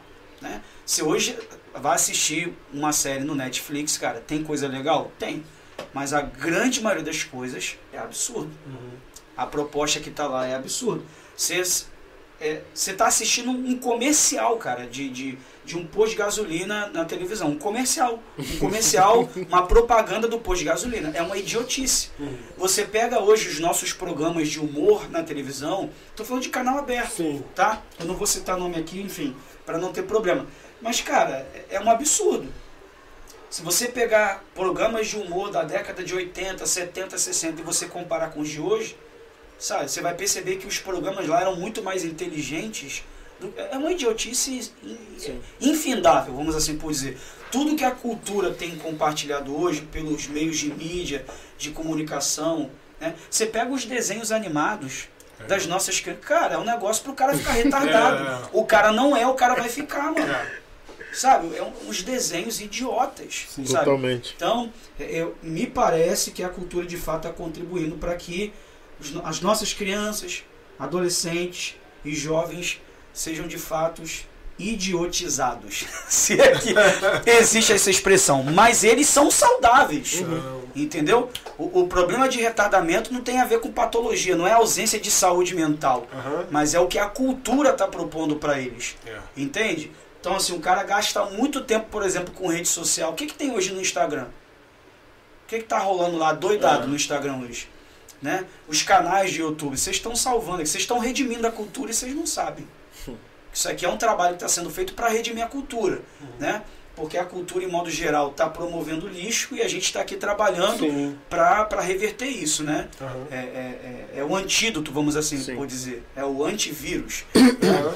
Tem o vírus e tem o antivírus. Então, é, tem muita coisa porcaria hoje na- na- nas, nas plataformas digitais, na internet, muita porcaria. Então, isso de fato tem contribuído muito para que a, a nossa galera, se tratando agora de jovem, é, não, não tenha alcançado a maturidade que deveria de ter alcançado, né?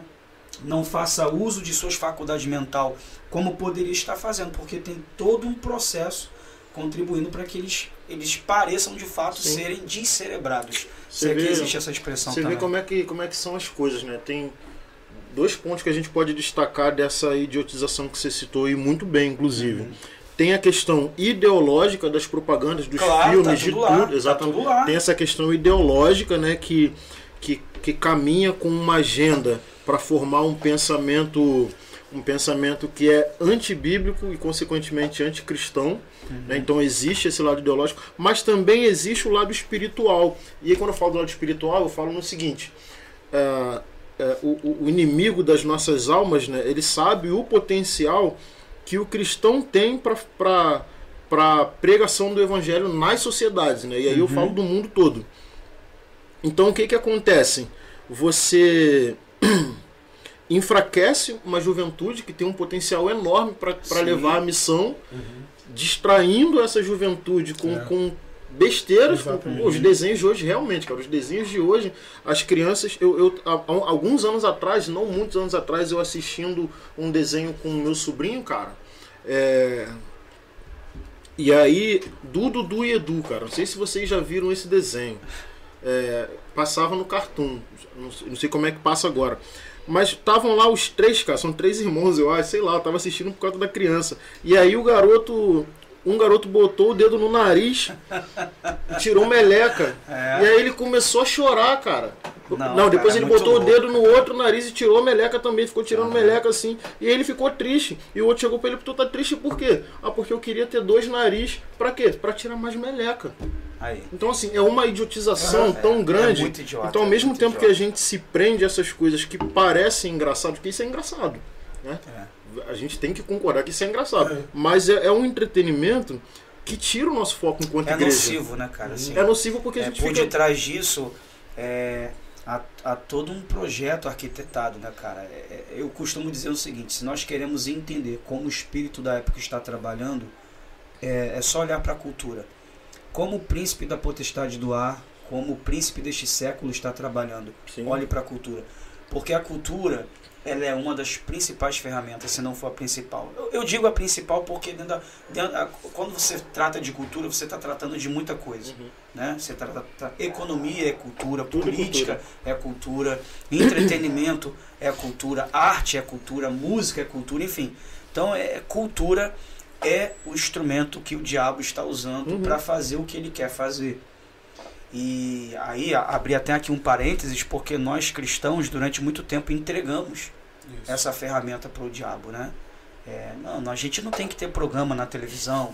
Não, a gente não tem que ter um programa na internet. Crente não pode. Crente, não. É, a- infelizmente, eu, eu peguei esse tempo da igreja. Esse estilo Né? musical não pode. Esse estilo musical não pode.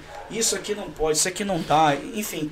E aí, a- o diabo ganhou terreno. Eu acredito que, que tudo que nós estamos experimentando hoje, nós só estamos experimentando porque lá atrás os olhos da igreja ainda não estavam abertos para entender e enxergar isso.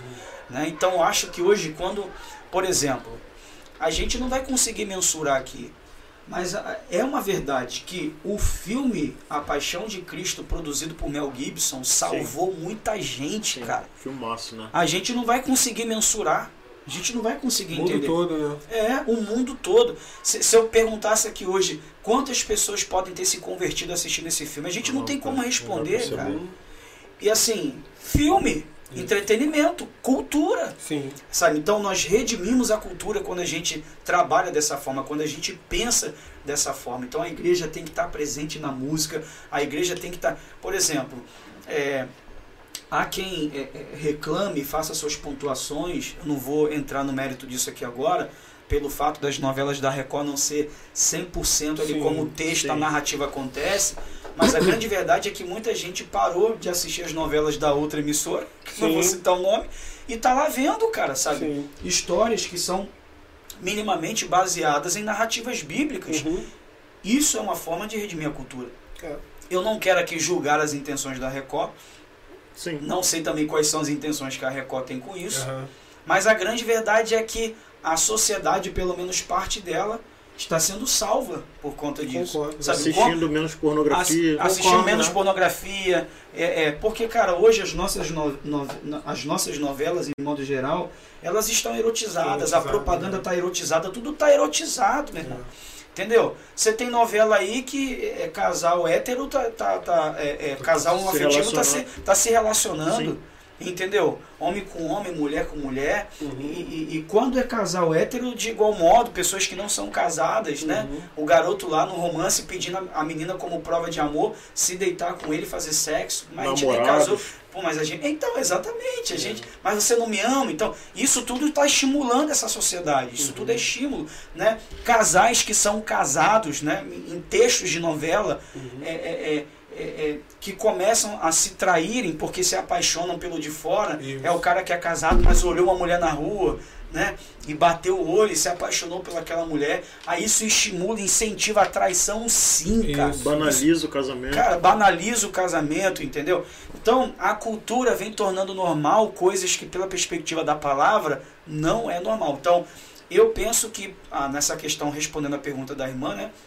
Eu penso que, ah, se é que entendi a pergunta dela, né? Não tem a ver, de fato, com saúde propriamente Uhum. dito mental, mas tem a ver com um retardamento mental por conta daquilo que a cultura está oferecendo. Sim. Tem. tem...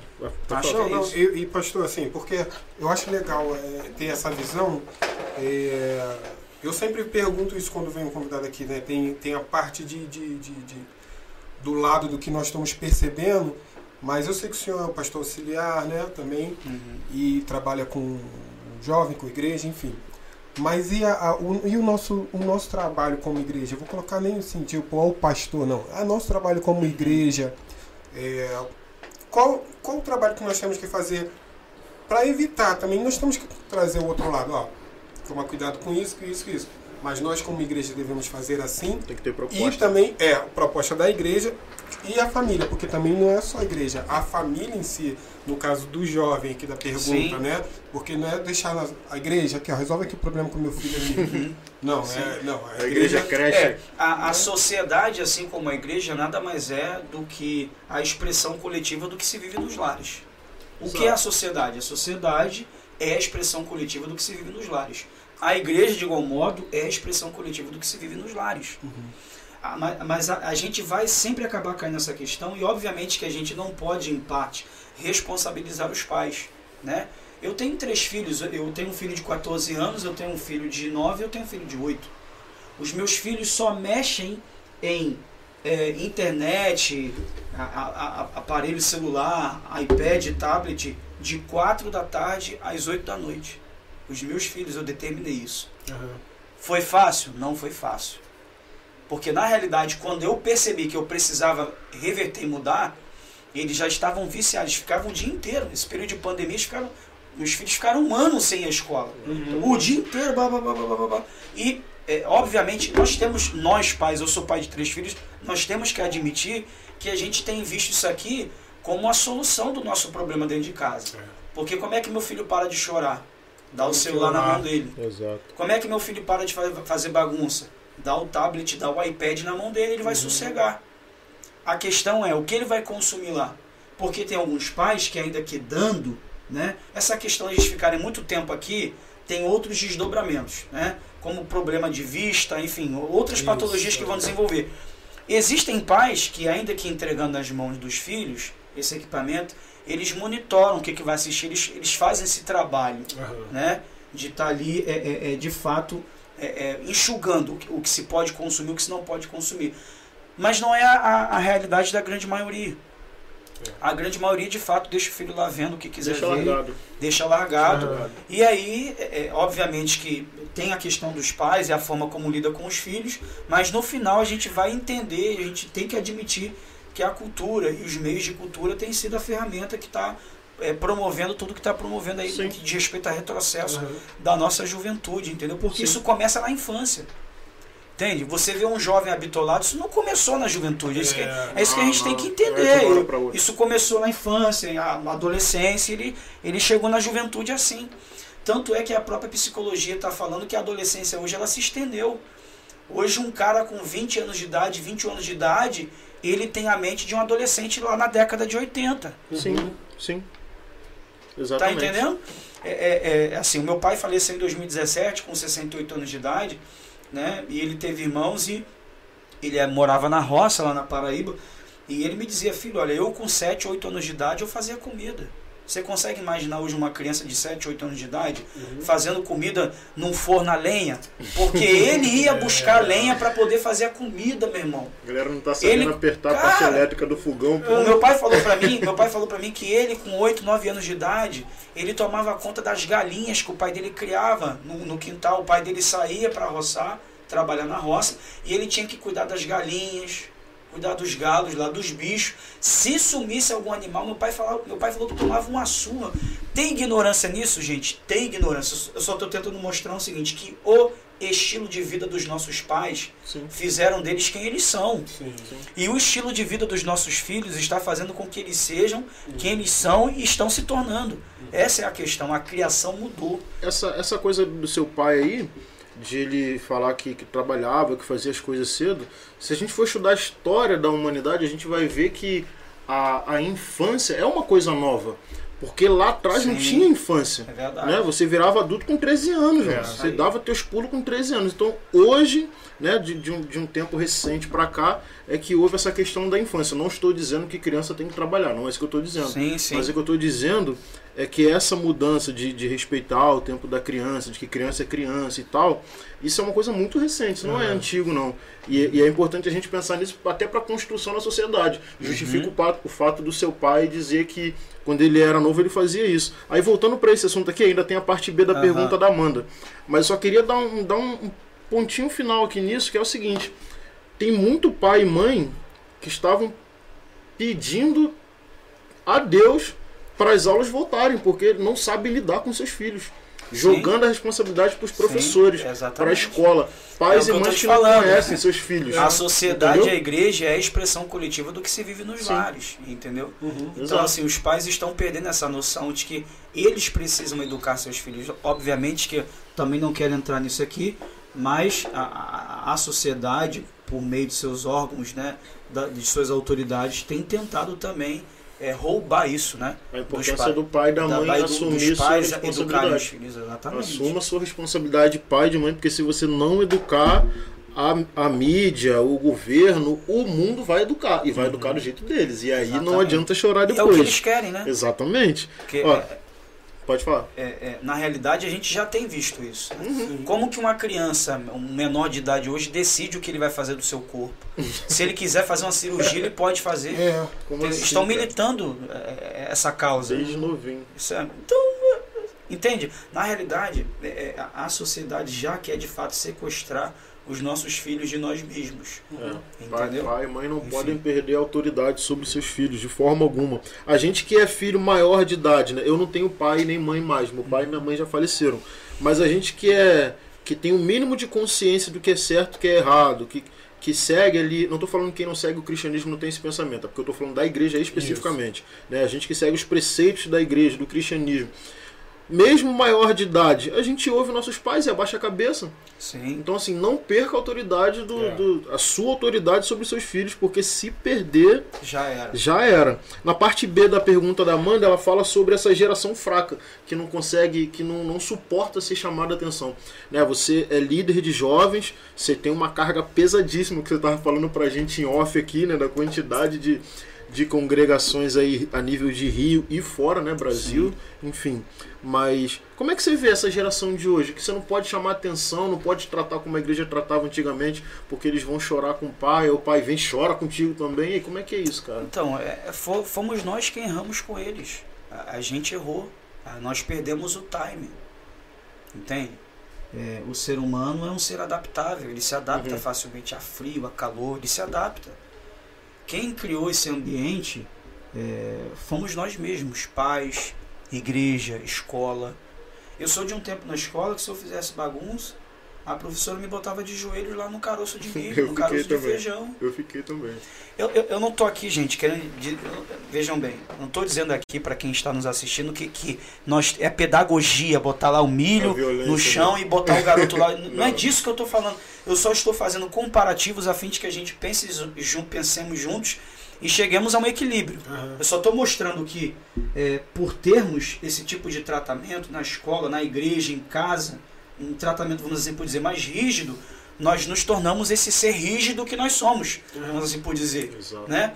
Porque não dá para você dar um tratamento assim, aquela coisa ah, com teu filho, e você querer ver um cara, né, que não pode, pode, pode cruzar a bola, que eu Joga, no é. peito e, Isso aí. e chuto pra gol, não vai, cara, não vai. Então, na realidade, isso tudo tem a ver com a educação que nós estamos dando para eles. A educação religiosa, se pudermos dizer assim, né?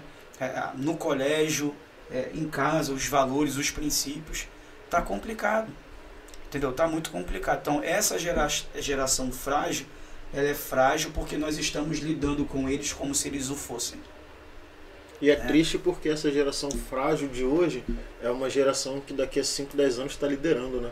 Exatamente. Eu tô te falando isso, por exemplo, não não é pra minha vanglória, não é vaidade, mas o meu filho tem 14 anos de idade. E não sou eu quem o digo, ele tem 14 anos.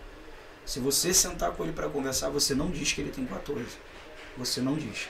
Todo mundo me diz, cara, eu pensei que teu filho tinha uns 18, 19 anos, cara. Porque a postura dele. Porque assim, eu nunca dei mole pros meus filhos. E pro de 14, então, o bichinho sofre comigo. sofre. É, é quase militar lá em casa eu e ele. É quase, ó, continência, sim senhor, não senhor, vambora. Tem regra pra tudo com ele dentro de casa. Regra pra tudo. Pra ver televisão tem regra, pra mexer em celular tem regra, pra consumir internet tem regra, pra ter as coisas que ele quer ter tem regra, tudo tem regra. Tudo é regrado. É, tem Entendeu? que ter limite, né? Tem que ter limite. E você percebe que isso de fato contribui muito para com a criança. Ele é um adolescente, ele tem os rompões de adolescente? Tem, cara, claro que tem. Aham. Por favor, eu tive lá atrás. Mas se você sentar com ele, interagir com ele, você vai perceber que não é aquele garotinho assim de 14 anos como a gente está acostumado a ver hoje. Ele em casa, quem desce o lixo é ele. Quem, É quem recolhe o lixo, todos os lixos dentro de casa é ele. Quem desce com o lixo do apartamento é ele. E eu tenho certeza, Ele lava a louça, meu filho faz comida. eu tenho certeza Meu que ele filho se tem quatro. é, meu- não, Tenho muito, certeza. muito pelo contrário. Ele se sente útil. É isso. Porque a gente trabalhou isso na mente dele. Aham. Entendeu?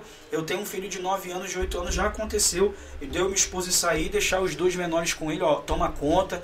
Ó, faz a comida, faz o almoço. A gente não conseguiu fazer almoço. Ele foi pra cozinha, com 14 anos, fez almoço, botou comida É pros menores, eles almoçaram e tudo de boa, tudo bem. Entende? Mas isso tudo teve uma escola, teve um Sim. treinamento, ele está sendo treinado. Ah, ah, Daqui a- daqui- ele está com 14, daqui a 4 anos ele está com 18. Isso. Passa rápido, 4 anos passa rápido. Então a gente tem que pensar com perspectiva. Ali De tá futuro. Dando, dando, dando responsabilidade ali pra ele. né? Porque às vezes o- os pais eles pensam assim, ah, meu pai foi muito rígido comigo, minha mãe foi rígida comigo, eu não vou ser com meu filho. Já Uhum. ouvi muito disso, sabe? Uhum. Não, não vou ser. Aí você. Aí eu fico pensando assim, poxa, deu certo, você é uma pessoa boa, uma pessoa de caráter, uma pessoa trabalhadora. Pô, vai, Vai dar mudar a certo. fórmula? Pô, tu vai transformar seu filho num, né, num outro tipo de pessoa, de ser humano? Não, mantém. mas Não é, não é aquilo que você falou. Tá dando responsabilidade, você não tá castigando. É o que eu falo com meus filhos Não, também. não. Eu não tô castigando vocês. Eu tô ensinando vocês pra vocês não. Senão é tudo aquilo assim. ah, Pra pegar um prato, ele fica ainda com a mão aqui, né? Não nem, nem estende a mão, tá aqui, ó. Bota aqui na mão, não sei o que, né? É. tal. E os pratos estão sujos ainda lá. Não, tá sujo? Vai lá lavar. Uhum. Vai lá lavar. Eu acho que é isso, responsabilidade. É isso aí, exatamente isso. Então, é, é, é, já aconteceu lá em casa, minha esposa tá na cozinha fazendo comida e ele tá arrumando a mesa. Ó, vai arrumando a mesa. Nós gostamos de comer à mesa, né? Mas a minha esposa é chata com o negócio de mesa. Aí tem que pegar lá o americano, né? Arrumar Sim, tudo, botar direitinho, colocar. os talheres e tá, tá, tá, arrumadinho pra, pra poder servir a mesa. Ele ajuda, na hora de recolher, ele ajuda, mas tem bônus, sabe? A gente não fica só nessa coisa de faz, faz, faz, né? É, eu, eu, eu procuro também ter sabedoria nesse aspecto. Ontem você arrebentou com mamãe, ajudou, vou te dar uma moral aqui. Às vezes eu dou um dinheiro, dou uma mesada, às vezes Sim. eu levo ele para um lugar. Sabe o que que você ganhou isso aqui? Que você tem sido assim, assim, assim para mamãe e para papai. Ah, legal. Né? Que é a questão da lei da, da semeadura, mesmo. Semeadura. Então ele já está aprendendo que ele colhe o que ele planta. Uhum. É, isso é entende? real. então isso é, isso é importante. Isso é real. Tem, tem alguns comentários aqui, tem comentários sobre coisas que a gente já falou, mas eu vou dar uma lida é, que é legal. É, voltando lá ao, ao tópico dos pastores coach. Aham. É, que eu não chamaria de pastores coach, só coach já tá bom. né? Mas enfim, o problema dos coaches é simples. Eles não pregam o evangelho genuíno, não tem palavra de salvação e nem de arrependimento. Falamos isso aqui, né? A parada Falamos, deles falamos. é, é falar de saúde, de motivação e tal. E de fato é isso. E talvez por isso, talvez não, com certeza, o púlpito não é um espaço para eles. Né? A, Aham. a não ser que eles queiram falar de salvação. Né? Aí vamos lá, vamos pregar o evangelho e tal. Mas usa, quer ser coach na igreja? Seja, mas pô, reúne lá os jovens em outro momento. Sim. Né? Que, que essas palestras são bem-vindas nesses momentos, são, são muito bem-vindas, inclusive. É, vamos lá. Quem, quem falou isso foi o Flávio da Silva. Hum. Diego, Diego Miller. Boa noite. Como você vê as reuniões voltadas à prosperidade? Fui em uma igreja onde o pastor estava pedindo todo o salário em prol até mesmo do Espírito Santo. Pagar para ter algo de Deus. E aí? Falamos também sobre isso, mas e aí? Já tá, já tá aí, né? No, no, no que ele leu aí. É só, Rapaz, esse, Jesus- esse, esse Deus aí tá muito fraquinho, cara. Pô, Vou botar esse Deus, esse Deus aí com letra minúscula. Se eu posso pagar, então tem, tem coisa errada aí. Mas olha só, aqui tem uma pergunta que a gente vai mudar um pouco o tópico, mas eu também acho que, que vale muito a pena. É, o Pedro Antônio Custódio botou aqui, ó. Pastor e músico ou músico e pastor?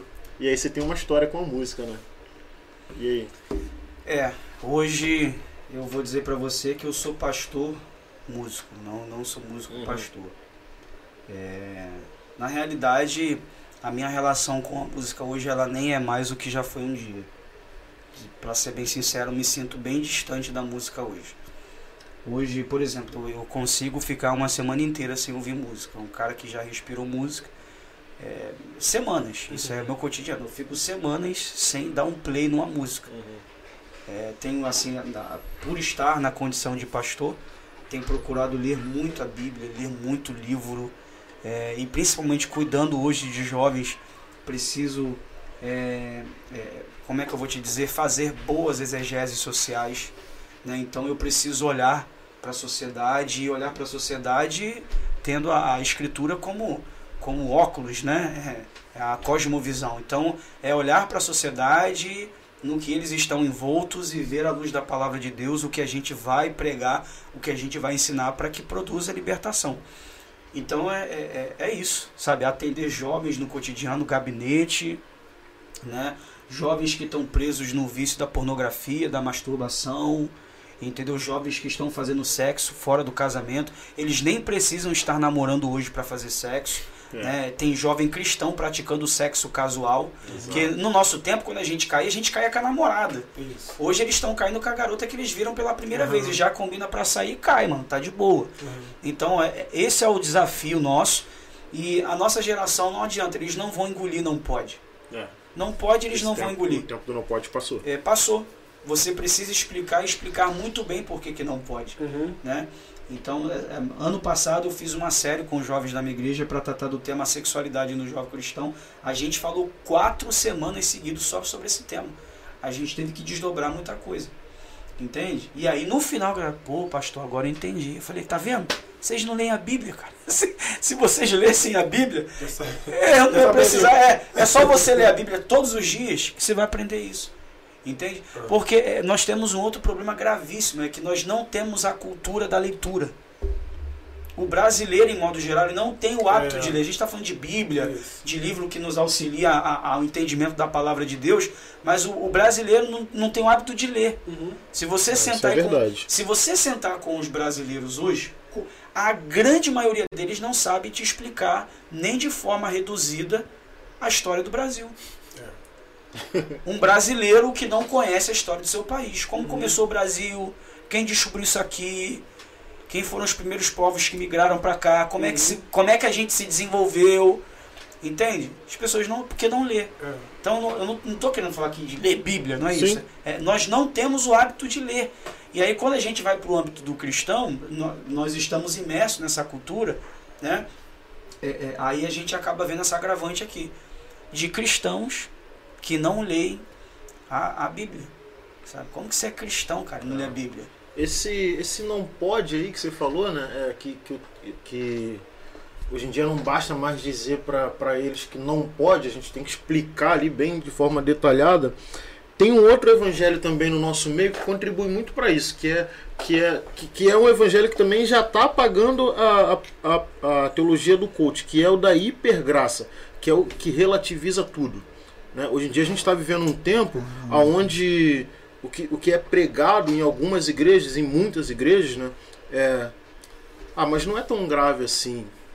Mas pode fazer isso. Né? Eu vou dar um exemplo, a gente não precisa falar sobre isso, mas eu vou dar um exemplo que a gente já discutiu aqui no, no, no Pode Crer, que foi a, o Ministério Caso Worship, eles tocaram uma música do Black Eyed Peas no, curso, no culto. Não sei se você uhum. acompanhou isso. Não. É, mas eles tocaram uma música lá num culto jovem e aí fizeram até uma piada e tal durante a ministração lá da música secular no culto. Ah, preparem-se para ser cancelados, né? Entre linhas eles estão dizendo, não tem problema nenhum. Então eu acho que também esse evangelho que relativiza as coisas, ele faz com que hoje o jovem não aceite o não pode, com que a criança não aceite o não pode. Né? A, a autoridade do pai e da mãe, ela também se perde com a chegada desse evangelho, porque você vai chegar num jovem hoje e vai falar assim: é, não quero. Não quero não, não quero é muito pesado, mas vamos lá. Você vai chegar no jovem ali do Ministério de Louvor dos Jovens e você vai falar assim para ele, ó, é, esse fim de semana você não vai ministrar o louvor. Uhum. Aí ele vai chegar para você e vai falar assim, por quê? Não vai aceitar, simplesmente não vai aceitar. E aí, aí você, digamos que você vai lá e fale para ele, bom, você não vai ministrar o louvor porque você é, caiu com a sua namorada, né? Você teve relação sexual com a sua namorada e por isso você não vai ministrar o louvor. O jovem de hoje ele vai chegar para você e falar assim: pô, mas é minha namorada, não tem nada de grave nisso, qual o problema? Por que, que eu não posso fazer? Então eu acho que também tem esse evangelho que, que faz com que seja difícil a gente falar não pode hoje no nosso meio. Porque tem que justificar, tem que falar, tem que desenhar e às vezes você tem que abrir a Bíblia para uma pessoa que deveria estar com a Bíblia aberta no dia a dia. Sim. Porque quando a gente está com a Bíblia aberta. Isso é o nosso gente, trabalho. Exato, quando Isso a gente está é um com a Bíblia aberta, é a gente sabe o que é pode e o que não pode, né? E aí, como é que é essa relação, né? É, eu acho assim que na, é, são evangélicos, né, cara? É, eu costumo dizer isso, né? É, o, não, não existe um novo evangelho. O evangelho é um desde sempre, mas são evangélicos né, que, que fazem essas coisas e, e eu penso que é extremamente complicado. Eu, eu, não sei nem como é que eu te respondo isso, cara. É de tão grave que isso é. é. De, de, tão, de tão triste que isso é. Uhum. Entende? É, eu acho que nós carecemos de fato de imersão nas escrituras. As escrituras falam sobre todos os assuntos, qualquer área da sua vida. É, a escritura vai tratar e eu acho que é, é isso que está faltando para a gente, a gente consultar o que a Bíblia diz sobre essa demanda. Que nem você falou a questão da hipergraça. Cara, o que é hipergraça? É a mesma questão, o mesmo assunto, o evangelho da prosperidade ou teologia da prosperidade. São termos que nós inventamos, são invencionismos nossos. Isso. São, são expressões que nem existem na Bíblia. Entende? Então, não existe a expressão hipergraça na Bíblia. Embora eu, eu concorde que se o que você está tentando explicar é de que a graça é abundante. É outra coisa. Aí, ok. Sim, faz sentido. A graça de fato é abundante. É abundante é. Tanto é que a gente ficaria aqui a, a vida inteira é, tratando do assunto graça de Deus e nós não uhum. iríamos terminar. De tão profundo que é o assunto é. graça. Agora, é, é, esse termo hipergraça, que na realidade está relacionado a uma carta de alforria, para que vivamos as nossas Isso vidas aí. do jeito que nós queremos é viver, é. longe dos princípios, longe dos preceitos, longe dos mandamentos. Vida. Não, cara. Não. Isso não existe. Isso não existe. E aí a gente vai voltar. Fica parecendo que eu estou sendo redundante, né? É, na minha fala. Aí a gente vai voltar. Tá faltando leitura. Entendeu? Vocês que estão nos assistindo aí, caso, caso alguém tenha alguma dúvida sobre isso, é, isso é muito simples de você resolver. Comece a ler a Bíblia. Principalmente o Evangelho, de Mateus para frente. Leia toda a Escritura, porque toda a Escritura é a palavra de Deus. As Escrituras são a revelação progressiva que Deus dá de si mesmo aos homens. Leia a Bíblia, mas leia principalmente o Evangelho, porque o Evangelho responde a todas as demandas e desafios que nós estamos vivendo neste tempo presente. O Evangelho responde tudo. Você vai entender, não vai ter problema nenhum no que diz respeito a gente, a, a, eu, eu, pastor Abel, é, é, temos quase a mesma idade, somos da mesma geração na igreja. Eu acho que eu entendo quando ele me diz assim, parece... De novo. Você me chamou de novo, me chamou de velho. Garoto. eu, eu, entendo quando o pastor diz isso, que eu, eu tenho essa impressão também de que, poxa, eu tô, parece que eu tô em círculos uhum. quando eu tô falando. Porque, não, é, o, o caminho é um só. Uhum. É simples assim. Eu acho que falta. Nós devemos passar isso para os nossos filhos, as gerações, né, nossos liderados, enfim. Eu acho que a, tudo resume também na questão do, do amar a Deus, né? Sim. Quanto o teu relacionamento, quanto é o teu relacionamento com Deus? Isso resume muito. Poxa, eu amo a Deus, mas eu queria um, só dar um pulinho ali naquela festinha. Eu amo a Deus, mas eu só queria conhecer aquela pessoa. Eu amo a Deus, mas eu só queria, sabe? É sempre o amo a Deus mais, sabe? Nós não estamos aqui colocando, não, nós estamos acima de tudo, de somos sertões e somos perfeitos. Não, por não sermos perfeitos, nós entendemos que temos que buscar na palavra, que temos que dobrar nossos joelhos, porque nós somos seres humanos, né? Sim. Somos sujeitos aí a, a, a, desejar, a querer, né? Mas quando nós temos aquele, eu acho que né, esse sentimento de amar a Deus, de não, eu amo a obra de Deus, eu amo fazer a vontade de Deus, nós nos colocamos nesse, né? E eu acho que falta é isso, na, na essa gana no, no, nessas gerações, Sim. né? Devemos passar essa gana. Olha aqui, ó Igual apresentar pro jovem, tá vendo? É aqui, ah, era isso aqui que eu tenho que fazer. Isso, agora anda aqui nesse caminho aqui, cara. Anda nesse caminho. Ainda mais com um jovem, né, pastor? Exatamente. E assim, gente, esse assunto ele é tão sério. Porque, por exemplo, né, você estava falando sobre Gana e, e, e esse desejo, essa vontade. A pergunta é: alguém que não tem esse desejo, alguém que não tem essa gana, alguém que não tem essa, essa, essa vontade, nasceu de novo? É isso. Essa é a questão. É isso. Né? Porque, ah, por exemplo, o nosso corpo físico, enquanto vivo, é, ele tem é, dois instintos que são é, incontroláveis: é, fome e sede. Ok? Então alguém vivo, quando sente fome, meu amigo, ele, ele é capaz de qualquer coisa para comer. Né? Existem histórias de, de, de, de, de homens que trabalhavam embarcados em alto mar, pescando baleias. Né? Minha esposa estava lendo um livro desse outro dia, um livro baseado em histórias reais, falando que um barco ficou à deriva em alto mar e os caras que estavam no barco, todos os dias, por conta da fome, tiravam cara e coroa para ver quem ia morrer. Que tinha que matar alguém para que os outros comessem. Eles começaram a comer carne de humano. Olha o que, que a fome não faz, cara. Pra gente sobreviver aqui, eles tiravam sorte, né? No livro tá, eles tiravam. Fato real. Eles tiravam sorte.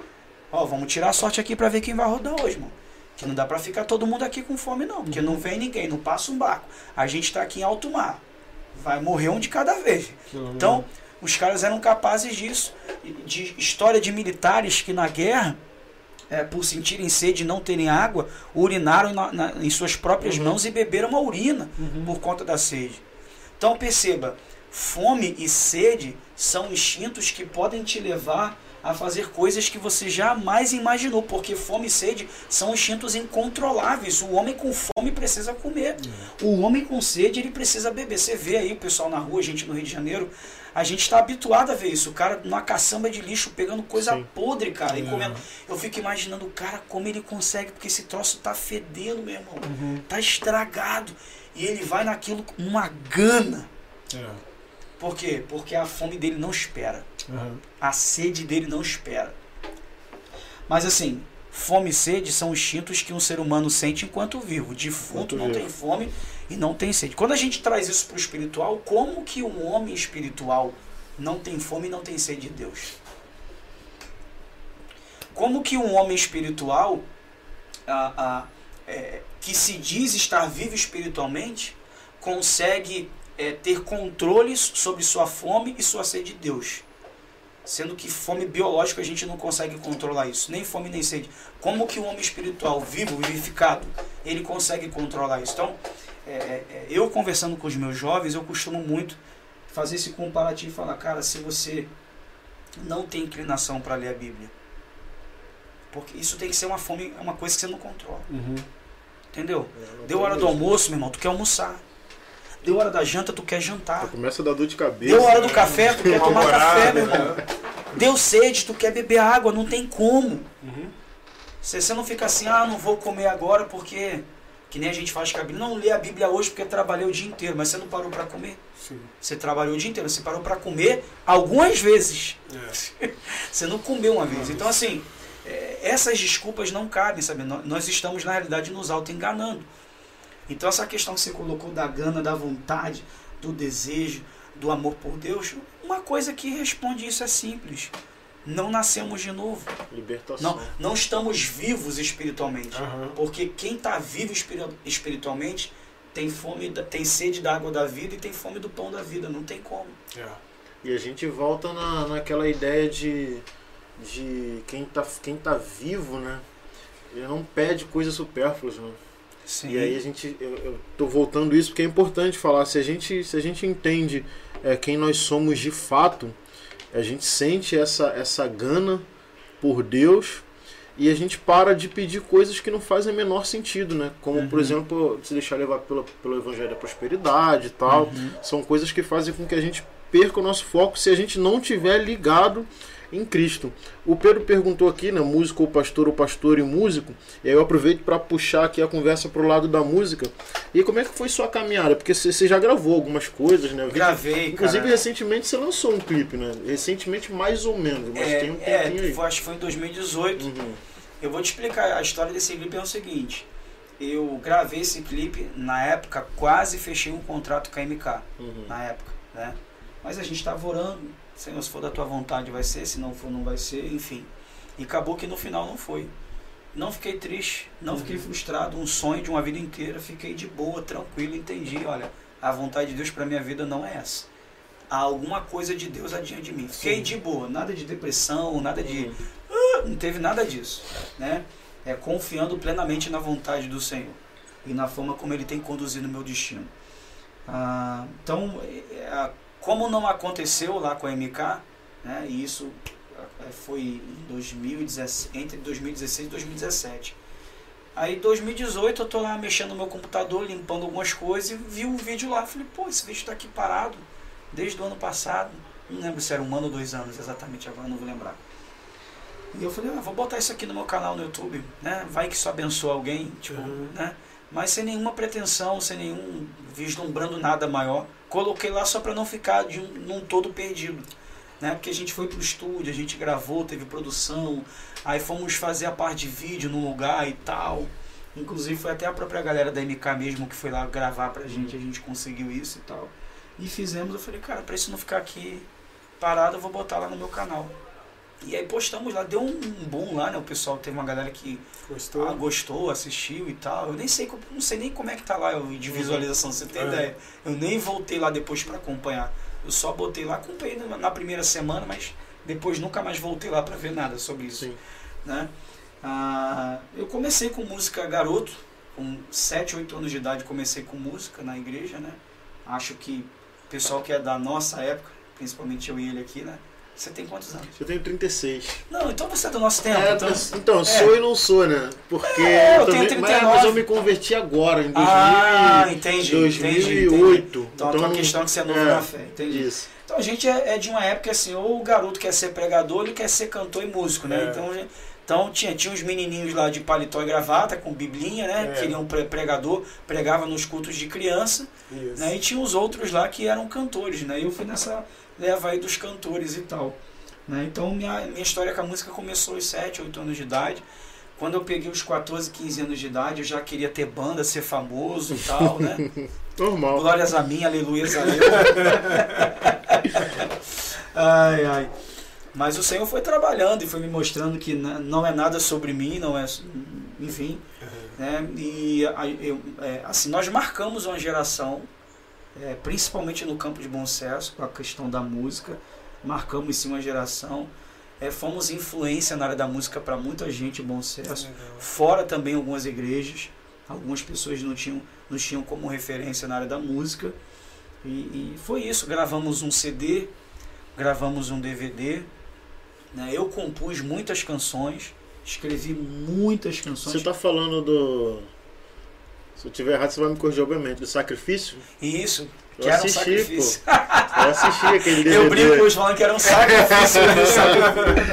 Eu assisti esse, na, na Ah, é. época que vocês gravaram esse DVD, eu tava, não sei se é na época, mas eu tinha acabado de me converter na primeira igreja batista em Manguinhos, na PIB. Ah, eu tava sim. lá. Isso, eu tô falando de 2008, 2009. É que fez um barulho legal, assim, Uhum. na época, né? Enfim.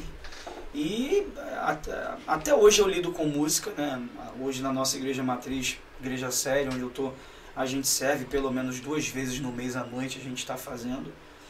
Mas eu particularmente não tenho mais a intenção de continuar com música. Aham. E não é forçado, eu, eu percebo uma transição mesmo do espírito da música para a palavra. Sim.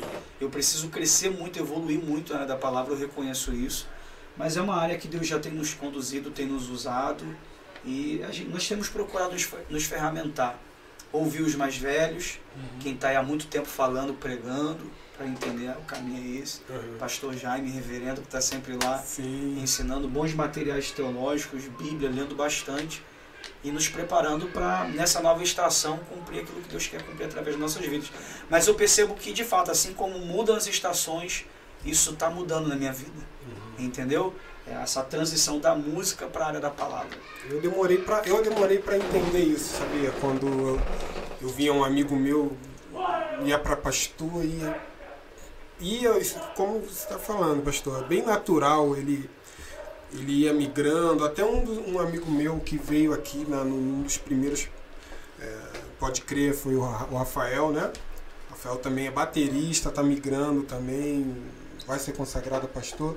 E outros amigos meus eu ficava assim, será que é isso mesmo, cara? O cara tá deixando a música, né? E eu ficava assim me perguntando, mas você começa a perceber e vendo pelas atitudes que é, é natural, é Deus pegando o cara aí, ó, né, conduzindo, né, né por aí, pastor? Sim, exatamente. É, não é, porque o pessoal pensa assim, poxa, o pastor Abel tá, tá, tá abandonando a música, cara, algo tão bom, algo tão legal, dá pra ele conciliar. Eu tenho É. procurado fazer isso, né? É, é, Eu, eu, eu, eu penso que não estou abandonando a música. Aham. não Uhum. pretendo abandonar, até porque é um talento que Deus Sim. me deu, eu não posso enterrá-lo. eu só, eu só estou vivendo um período de crise, se é que você me entende, acerca do como lidar. Aham. Né? É, é como se eu fosse um passarinho que tinha uma asa e nasceu outra. Então, né? eu estava batendo asa a vida inteira com asa só. Estou me utilizando de uma linguagem de figura para Aham. fazer, me fazer entendido, né? E a- eu tinha aqui a questão da música, que agora eu tenho a questão da palavra que está nascendo. A questão da música é uma asa muito grande, a questão da palavra é uma asinha aqui ainda que está, né? Aham. Deus tem por graça e misericórdia usado, mas é uma asa que precisa crescer. Mas eu sinto Deus me desenvolvendo nessa área aqui. E aí a minha crise é uma coisa que em algum momento ainda vou descobrir em Deus é como lidar com essas duas coisas, porque o fato de me ver muito mais envolto hoje na questão da palavra não me faz entender que eu devo abortar Isso, essa anula, né? questão aqui da música, não. Eu só acho que nessa estação eu vou tramitar muito mais no campo da palavra do que no campo da música Aham. mas não pretendo de jeito nenhum parar totalmente com música. Sim. É uma demanda que de repente vai ser menor. Sim. Na minha vida eu, eu, não, eu ainda não consigo ter clareza do como que isso vai funcionar. Aham. Eu tô nesse período, entendeu? A gente estava falando aqui do, do Ao Vivão da Ju, que é uma live que vai rolar no dia 24 de julho no canal da Júlia Torres. É, aproveitando aqui esse momento para lembrar né, disso, mas a gente estava falando aqui no começo do podcast, fez- você fez uma brincadeira aqui quando eu estava falando que na, na- no Ao Vivão da Ju vai rolar as músicas lá de antigamente, né, para a gente puxar um pouco essa nostalgia.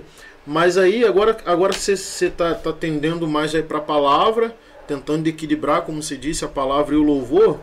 Mas como é que você vê a música e essa, na minha visão, a decadência da música gospel e, e- e os impactos que isso traz na, no- no- na vida do cristão? Porque a gente vive hoje uma, uma, uma música muito pobre de teologia, né? Ela é mais voltada para o emocional também e tal. A E gente é não que- tá lendo a Bíblia. Pois é, né? Lembra que eu te disse aqui no começo que parece que a gente está sendo redundante? Uhum. É que na realidade a, a, a origem de todos esses problemas é a ausência de leitura da palavra. Como que alguém que lida com música na igreja não ler a Bíblia? Como é que você vai compor se você não ler a Bíblia? É. Sabe? Agora, esse problema na música ele é, ele é antigo. Porque nós temos bandas da década de 90, vamos assim por dizer. Né? Que foi uma época que eu consumi muito. Música que escreviam músicas, cara, que tu ficava assim. Você ligava a rádio e falava, cara, isso é música cristã, cara. Uhum. Né? Então, enfim, é, é, eu acho que a questão toda está relacionado à ausência de leitura da palavra, né? Da- Davi disse, tem, tem um salmo de Davi, onde ele diz que ah, os, os teus estatutos são cânticos para mim, né? O que que Davi está dizendo? Cara, Senhor, a tua lei, o teu mandamento é música. Eu quero cantar a tua lei, eu quero cantar os teus decretos, os teus juízos, os teus mandamentos, né? Mas nós temos ainda música, música bíblica, músicas que estão fundamentadas na palavra. A, a questão é que a gente tem aí é, uma veia do gospel que caminhou pro, de fato para o entretenimento. O cara diz assim, olha, nós somos música gospel, mas a gente não está aqui interessado em cantar a Bíblia, a gente está aqui interessado em produzir entretenimento. Ok, um entretenimento saudável, beleza. Mas acho que a música que se canta no púlpito, na igreja, no ambiente de culto, ela precisa ser bíblica É isso. ter, ter tá fundamentada na palavra. Eu acho que tem espaço para música que tem essa perspectiva do entretenimento, vamos assim dizer, no nicho gospel, tem espaço para isso. Mas não no culto, né, cara? Não no culto. É, enfim. Então eu penso que o que está faltando é isso, é os compositores lerem mais a palavra, né? Com amáveis são os teus tabernáculos. Salmo, É. entendeu? Tem uma menina aí, a Heloísa Rosa. Não se turbe o vosso coração, crede em Deus e também em mim. Cantou João, Na né? casa de meu pai há muitas moradas. Cantou João. Então, assim, tem como fazer. Estou dizendo que você tem que pegar literalmente né, o É. texto bíblico, como alguns fizeram. O Espírito do Senhor está presente para consolar. É, Deus, tem origem na palavra, Sim. né? Então, é, você não precisa literalmente cantar a Bíblia, mas que a música esteja fundamentada na escritura, porque tem algumas coisas que a gente ouve. Eu tenho lá minhas dúvidas se são muitas, que como eu te disse, eu não tenho ouvido muito música. Eu, Uhum. Faz um tempo que eu não escuto música assim, de ficar ouvindo música. Meu filho até me zoa, ele tá bem envolvido com música hoje. Pai, você não conhece o cantor tal? Cara, não sei quem é, cara. Engraçado que eu sou líder de jovens, né, cara? Eu não sei quem é, não, cara. Então, Eu, eu, Enfim. eu penso muito nisso, né? Porque assim, ah, de, de fato a gente está vivendo um período onde tem um empobrecimento muito grande da música gospel. Né? É, são, são mantras, são repetições, são palavras Sim, que, sim. por mais que citem Deus, teologicamente não nos ensinam muita coisa, né? Aham. Então a gente está vivendo isso. Porém, eu acho que o trabalho ali do o trabalho do ministro ali do louvor congregacional é fazer esse filtro, Uhum. porque é como você disse, música gospel ela se tornou é, entretenimento. Existe um mercado que está dando dinheiro, Tem um tem uma dentro, né? exatamente mercado, dinheiro, vida, sobrevivência e tem uma galera entrando ali que não tem nada de errado, porque é entretenimento, é Sim, música, é sim. arte, né? Se, É se arte. todas as outras artes podem dar Sim. dinheiro, por que, que a música não É, pode? E que façamos isso né, de forma saudável, porque tem gente fazendo de forma não Exatamente. saudável. É. Agora, quando a gente leva pro ambiente do culto, eu acho que aí é que tá o risco. Porque a gente pode cantar nada com nada se a gente entrar nesse mercado e trouxer o entretenimento para dentro da igreja. É, então, assim, eu tenho, eu tenho uma questão sobre isso. Eu acho que nós precisamos de músicas é, que expressem teologia, que ensinem. Né? Isso é de extrema importância. Acho que está bem escasso isso hoje, principalmente no ambiente de culto. Mas a, a- eu acho que a gente tem um problema maior. Sabe? O, o problema maior é que a gente vem tratando antes. É, é de músicas que são infundadas, vamos assim por dizer, biblicamente falando. Né?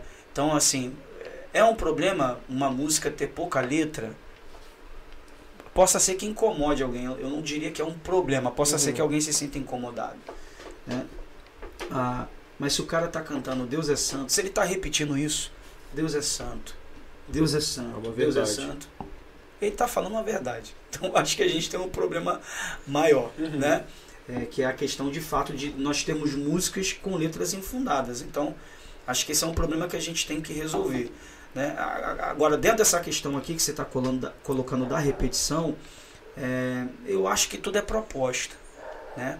Por exemplo, eu não sei se vocês conhecem, eu tenho um ministro de louvor e adoração que eu gostava muito de ouvi-lo quando eu estava orando em casa. Pastor Antônio Cirilo, não sei se vocês ouviram falar. Ele é um cara das repetições, as músicas dele, mas aquele cara ele, ele conseguiu me conectar com Deus muitas vezes no meu devocional, sabe? Então acho que tudo é proposta, né? Não sei se cabe isso no ambiente de culto. É uma coisa pra gente pensar, Sim. pô, cara, tu fica lá, santo, santo, santo, santo. Só quero, só quero ver você, só quero, só quero ver você, só quero, só quero ver você. Ah, eu quero ver logo, pelo amor de Deus. Deixa eu ver logo. Então não sei, não sei, eu não, não, não vou concluir aqui porque, né, Aham. eu, não, eu, eu não tenho que saber tudo, né? Eu sou um ser humano Sim. Então eu não tenho uma, uma conclusão acerca desse tipo de canção no público com a igreja congregacional. Mas, a, a- por exemplo, pastor Antônio Cirilo, Davi Silva, né, na época, né, David Keelan, Uhum. que são os caras que começam. Esses caras, quando, eu, por exemplo, eu dobrava o joelho e abra os olhos do meu coração, David Keelan, cara, aquilo Uhum. me ajudava a orar. Não sei te explicar, mas aquilo me facilitava nessa questão do devocional Aham. de estar orando, né, naquela questão da contemplação, da adoração, você em casa, sabe? Aquela coisa, entra no teu quarto, fecha a porta. Então eu acho que tudo é proposta, Uhum. sabe? Tem, eu penso que tem música boa que ela, não- ela não vai soar bem no púlpito, mas lá no teu quarto vai funcionar benzão, É, isso aí. entendeu? Ludmilla Ferber, tem umas canções da, da Ludmilla Ferber, né? Quando a madrugada vem, Uhum. já estou deitado, mas ouço Deus me chamar. Não sei se funciona no público, cara. Mas se tu tá ali na, na beira da tua cama, de joelho dobrado, tu, É. tu bota pra ouvir, parece que aquilo te ajuda a se conectar com Deus. Essa é a função do louvor. É, né? acho que é, mas eu acho que é- a questão é a proposta. Enfim. Eu acho também que falta também da- da- da- das igrejas investirem também nos compositores locais também. De, Sim. de- de- de Acreditarem neles, sobretudo, acreditarem né? e cantarem, porque senão você fica muito refém ali das rádios, refém do. do- do- É. do- do- do- né? Aí às vezes a igreja. Ah, como, como o senhor disse, é, talvez aquela música ali não é legal, talvez não seria legal pro altar ali. E aí talvez tenha um irmãozinho ali que teve uma revelação de uma pregação do momento dali da igreja. Eu já vivi isso, já fui de uma igreja que investia muito nos compositores locais e Uhum. dava tão certo que atraiu até olhares de gravadoras, de, de pessoas querendo investir, enfim. Não estou dizendo por esse lado, mas estou dizendo do efeito que causa, Sim. né? Do, do- de- dos dois lados. A igreja comprava, porque a igreja, eu acho que é como se fosse um time de futebol. compositor é nosso. Aham. A igreja cantava com aquela coisa, foi, foi veio daqui, de uma palavra aqui, de um irmãozinho ali e tal, do pastor, enfim. Né? Eu acho que também essa, a- a- as igrejas é, investirem nos arranjos próprios, nas melodias próprias, se vai repetir, se não vai repetir, eu acho que vai estar mais de acordo ali. Sim. Vai fazer mais de acordo ali, não, essa, essa aqui, esse louvor é a cara da nossa igreja. Aí o, Identidade. Aí o outro compositor ele já vai, hum, essa é a identidade na minha igreja. Quando sentar para compor, já vai estar vindo e assim vai, porque senão eu acho que fica muito é, é, comprando coisas que talvez não sejam legais, não vou nem entrar no mérito de Uhum, se o uhum. compositor é bom, se não é, se a gravadora é boa, não é. Uhum. Né? Eu acho que também falta isso também de, de acreditar. É, né, assim, cara? existem igrejas que inclusive explodiram a partir desse tipo de movimento. Você pegar um Ministério Apacentar, que acreditou É. no Davi Sarce, né, que acreditou no Luiz Arcanjo, os Como- caras começaram a compor, escrever, fazer. Comunidade Zona Sul, Comunidade Zona Sul, você pegar Projeto Vida Nova de Irajá, Nova, década é. de 90 com Moisés Malafaia, Hum. a igreja acreditou nos caras e, e aconteceu. Eu acho que é válido, acho que é válido. Tanto uma coisa quanto a outra, eu acho que é válido, né? É, é, é, é importante o filtro né, do que a gente vai cantar. Acho que a canção precisa ser bíblica. Ela não pode ser uma canção herética, vamos assim por dizer. Aham. É, Mas acho que pode acontecer das duas formas. Assim, é, é bom colocar isso aqui para não parecer que a questão da música da rádio é ruim. Sim. Tem música boa na Não, rádio. é isso, tem música boa na rádio. Então acho que a questão toda é o filtro, né? É, Que é, o que a gente precisa do filtro para a gente compreender, entender o que a gente que, que a gente está compartilhando com os irmãos na igreja, o que é saudável, o que não é. É, porque senão a gente também cai muito no nosso gosto pessoal, né? E eu acho que a gente Sim, corre, sim, corre muito sim. risco de pegar o nosso é um outro problema, é um outro e problema levar também. para a congregação, né? né? Porque é, é, a igreja é uma comunidade, não é uma pessoa. Isso aí. Né? E ali existem pessoas que gostam de vários estilos de música. Né? Não quero nem falar de letra aqui agora, mas de ritmo, por exemplo. Isso. Né? Tem um irmão que se identifica com um corim de fogo. É. Porque lá no mundo ele curtiu um samba, ele curtiu um pagode, Se aproxima, né? ele se aproxima. Forrozinho. Né? É, ele, ele era capoeirista, né? Sim. Ele era capoeirista, cara. Ele chega na igreja, tá, tum, aquela batida. Opa, o irmão se identificou. Uhum. Música é música. O dó maior que eu faço aqui na igreja é dó maior lá fora. É isso Não, aí. não tem, música é É música. isso aí. Então, né, a gente precisa pensar nisso. Né? Que, que, é, é, se a gente for pensar, é, Deus criou todas as coisas, né? inclusive a música é, é, é criação de Deus. A gente precisa chegar nesse consenso aqui. Então, se a gente for pensar no Deus que criou todas as coisas, nem Ele mesmo é uma única coisa. Uhum. Porque Deus, na sua essência, é Pai, Filho, Espírito Santo. Ele é diverso a partir da sua essência. Nem Deus é uma coisa. Aham. Na sua essência, ele não é uma única Sim. coisa. Então, Deus, a partir de quem ele é, ele revela a sua multiforme sabedoria. Uhum. E como que é três, que é um, que é um, que é três? Explicar Entende? isso. A- a- O que eu sei é que Deus é plural. Até Deus é plural. A gente pode pensar assim. Uhum. Porque uma das respostas que a gente pode dar para a pergunta acerca de quem Deus é é essa. Deus é uma relação harmoniosa e perfeita que acontece de eternidade em eternidade entre três pessoas, cara. Isso. Isso é Deus. Fique bem claro que a gente está falando dos preceitos cristãos, né? Sim, Tem gente que sim, exatamente. deturpa, né? Então, assim, é, é, Deus, por ser, na sua essência, plural, né, multiforme, é, é, a gente vai perceber que na criação tem o DNA dele. Você olha para a natureza, cara, olha a diversidade. Olha pra gente. pô. Olha pra gente, olha a diversidade. É. Entendeu? Então, é, eu acho que é isso. Quando a gente olha pra música, a gente tem que olhar com esse olhar. É por isso que eu tenho dificuldade quando diz assim, ó, música na igreja tem que ser esse estilo, isso aqui. Ah, ah, isso não expressa Deus, cara. Uhum. Isso não expressa Deus, literalmente. É. Não, chega nem perto. Porque exatamente. Deus não é isso nem na essência dele. Entende? Então não é um estilo de música na igreja. Entende? Então, nada contra quem faz Sim. isso, enfim. Se funcionou Beleza. na sua paróquia, é legal, cara. Mas tem lugar que isso não vai funcionar. É isso aí. Porque os irmãos têm estilo de, É. de, de, de música e gostos pra música diferente. É que você falou questão da identidade, né? Se você viu alguma coisa que está funcionando lá na igreja que você foi visitar, não necessariamente vai funcionar na sua. Você Não tem que vai. Conhecer a sua Tem que congregação, conhecer a sua igreja. conhecer a visão da liderança, É, né? Porque a- a liderança tem uma visão também, e aí você vai fazer as adaptações dentro daquela visão, né? Você não pode pegar um projeto que está dando certo aqui e vou trazer para cá porque vai funcionar, você pode estragar o ministério, inclusive, Aham, né? com- verdade. com uma atitude dessas. Deixa eu falar com o pessoal do chat aqui rapidinho. Eu tô vendo que meu irmão Rafael Salvador tá aqui. Falou pra você. Ah, tem o. Manda o Lucas- melisma, é gente. Isso eu não, eu não sei. Eu não sei fazer melisma, eu só canto notas brancas. assim do nada? Eu sou branco, é. o meu filho também aqui, Lucas Salvador, tá falando aqui. Manda o melisma.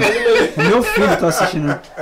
Deve, deve ter um fundamento nesse pedido aqui. Manda um falsete. Porque o Lucas é do melisma. né? O Lucas, Ah. ah, aquela coisa de... Manda um É, eu, falsete. vou- eu mandei um pastor para não sei se vocês viram um pastor na internet, ele tá, tá sendo seguido por muita gente. Nos Merilo hino, nos Merilo hino. Hino é hino, ainda é, tem um pastor aí. Ah, né? no esmerilo. É, hino. é, ah, porque tá. Ele queria falar melisma, mas ele falou no esmerilo hino. Acho que foi isso. Hino é hino, hino é hino, hino é hino. Canta, Canta direito. reto. Canta reto. Canta Pastor reto. engraçado. Aí, Lucas, senti aí uma indireta pra você. hein? Canta reto, hein? Vocês que, Lucas Salvador, te amo, vocês que estão assistindo aí, gente, deixem o like aí, certifiquem-se aí de que vocês Eu deram vi que like. tem um, um comentário aqui Sim, de uma menina vontade. que ela colocou aqui assim, Amanda Santos, né? Sim. Quando eu fiz a pergunta, me referi ao que de fato existe, doenças psicológicas, depressão, ao ponto dos jovens pensarem em suicídio. Uhum. Como você lida com isso quando, quanto aos seus jovens, né? Ah, entendi, mas então, legal, essa pergunta dela é pertinente. Eu entendo que isso é uma patologia como qualquer outra doença, né? Pessoa, precisa- o cara tá com diabetes, ele precisa ir pro médico, cara, precisa cuidar, né? Ele tem um problema cardiorrespiratório, ele precisa cuidar, enfim. Ele tem um problema de pele, enfim, não importa. Ele tem um problema de vista, ele vai ter que cuidar. É uma patologia. Então, é, é, eu sempre digo para os meus jovens o seguinte: vocês precisam procurar um psicólogo, um psiquiatra. Eu tenho um jovem lá na minha igreja que ele enfrentou problemas complicadíssimos com depressão, ao ponto de ficar agressivo. Ele dava soco na parede dentro de casa. O pai dele já teve que mobilizar ele para acalmar ele, sabe? É, e aí a gente orava, a gente clamava, a gente profetizava, coisa de crente. Aham. Mas a gente dizia, cara, vai pro médico, É procura o psicólogo. Se ele passar o remedinho, toma o remedinho. Ah, eu não sou maluco, vou tomar tarja preta. Eu tomo lá o tarja preta, toma. A gente tem muito Toma, ué. preconceito, né? Com, Ué, com- pelo com amor de Deus, né? Besteira. Então, é, o- acho que a igreja já, já se abriu para isso, mas a gente Sim. foi muito preconceituoso Sim. com isso. Né? Que algumas coisas são doenças e outras não. É. né? A mulher não Pois é. precisa ir ao ginecologista, então não vai mais pro ginecologista, né? Aham. Meu ginecologista é o Senhor. É, Isso não existe, É né? um toque Isso- do Espírito É, Santo. isso, não existe. É. Isso não existe. Então, procura lá o ginecologista. Então, é, É assim que a gente lida. né? É, doenças dessa origem, a gente ora, a gente conversa. Porque a gente crê no poder de Deus. Deus Claro, pode, eu claro. creio que o poder de Deus pode resolver isso aí sem o cara precisar ir pro médico, gente. Sim. Sim. Ok? Então, assim, é porque às vezes quando a gente fala procura o médico, é, é, tem gente que pensa assim, então você não crê no poder de Deus? Não, não é isso. Eu creio no poder de Deus. Você está com uma úlcera no estômago, você vai ter que procurar um médico para Sim. tratar. Eu creio que Deus pode curar. Mas enquanto Deus não cura, vai tratando. E vai que Uhum. Deus vai usar a medicina. Isso que eu ia falar Vai agora. usar o médico para curar. A medicina, eu acho que a medicina por si só, ela é um milagre. Ela é uma expressão da Pô, sabedoria que de isso, Deus. muita coisa. Como é que um ser humano, cara, ele consegue, ele consegue é, penetrar o seu corpo através de uma cirurgia e tirar um problema, cara, de dentro de você, de forma com que aquele corte que ele fez não vai afetar uma parada que vai causar uma hemorragia e você vai morrer. Isso é Aham. Deus, cara. Sim. Então assim, cremos no poder do Espírito, no poder de Deus, na ação do Espírito Santo, no sangue de Jesus. Nós não temos dúvida disso, nós cremos de fato, mas a medicina também é, como você disse, uma expressão de Deus aqui na Sim, Terra. é uma expressão da Procure. sabedoria dele. Isso aí, procure um profissional. O, o seu pastor não é ginecologista. Sim, isso É, aí. Não é, não é, o seu pastor não é cardiologista, o seu líder não é, sei lá, psicólogo. Pode, às vezes tem uma formação Sim. né? Pode ter a formação. Mas procure um profissional, não, não se deixe levar pela ignorância, né? Nós É temos isso, é fé, isso mas a gente tem que ter prudência também, tá? Exatamente. Tô sentindo um caroço aqui no meu seio, É, vou vou ficar orar. aqui assim. E o, e o caroço tá óleo, crescendo e eu tô botando orando. Né? né? Não faça óleo, isso. ungido, É. Não, não é assim. Cuide, cuide do, do seu templo aí. A gente vai entrar no, no seu assunto, no assunto de fato aqui que, que você trata aí da, da juventude, né? E aí a gente já vai caminhar aqui pro, pro finalmente, mas se você está assistindo, se inscreva aqui no canal. Eu já falei lá no início, vou repetir agora. Se inscreve aqui no canal, deixa um like, que é super importante para que o YouTube entenda que esse conteúdo é relevante e assim ele faz com que outras pessoas tenham acesso a, a esse vídeo, a esse conteúdo e a esse canal. Então, dê essa força pra gente. Você está vendo aí na tela também o nosso PicPay e o nosso Pix. É, são formas que você tem de apoiar o, o nosso podcast. Então, qualquer valor que você fizer, você nos ajuda. Inclusive, esse microfonezinho aqui, me empresta aqui, Rogério, por favor. A gente sempre presenteia um convidado com, com um microfonezinho desse daqui, que é faz referência ao podcast, né? Cada microfonezinho desse que a gente já fez, ele custou sete reais. Se você quiser presentear o pastor Abel hoje, é só você fazer um pix de sete reais Já e você vai pagar o, o, o microfonezinho que ele está levando e você vai nos apoiar e continuar fazendo parte aqui do nosso projeto. Né? Essa é uma forma que você tem, mas é claro, não se sinta na obrigação de fazer isso. É só uma forma mesmo de apoio e o apoio é voluntário, né? Mas você pode é bom nos apoiar, né, abençoar, cara? exatamente. É bom apoiar. Então, faça aí um pix pra gente de qualquer valor. Pastor Abel, a juventude e a sociedade, né? E aí a gente é difícil falar sobre isso, mas qual é a sua maior luta hoje, né? Talvez você nem tenha, espero que não, acho difícil, né? Mas espero que não. Mas para fazer com que o jovem cumpra ali o que Paulo vai dizer em Romanos 12, 2, não vos conformeis com esse mundo e as propostas do mundo que a gente vive hoje, como você já disse lá no início, né? completamente progressista, comunismo tomando, socialismo, a ideia de que tudo pode. E aí, como é que a gente. É. Como, é, como é que é esse desafio? São muitos aspectos. Então, vamos lá, tentar responder isso aqui. Primeiro ponto é o seguinte: é, eu percebo que hoje há uma carência muito grande no que diz respeito à, à pregação do Evangelho. Né? Ah, o que é o Evangelho? O Evangelho tem a ver com aquilo que Deus em Cristo fez por nós, né? quando nós não merecíamos. Isso faz toda a diferença. Não se trata apenas de Deus ter feito algo por nós. Se trata do fato de Deus ter feito por nós o que ele fez quando nós não éramos merecedores. Isso nutre gratidão no coração do ser humano. Sabe? Por que, que por muitas das vezes nós temos buscado em outras coisas? Porque parece que a gente não ganhou nada. Sabe?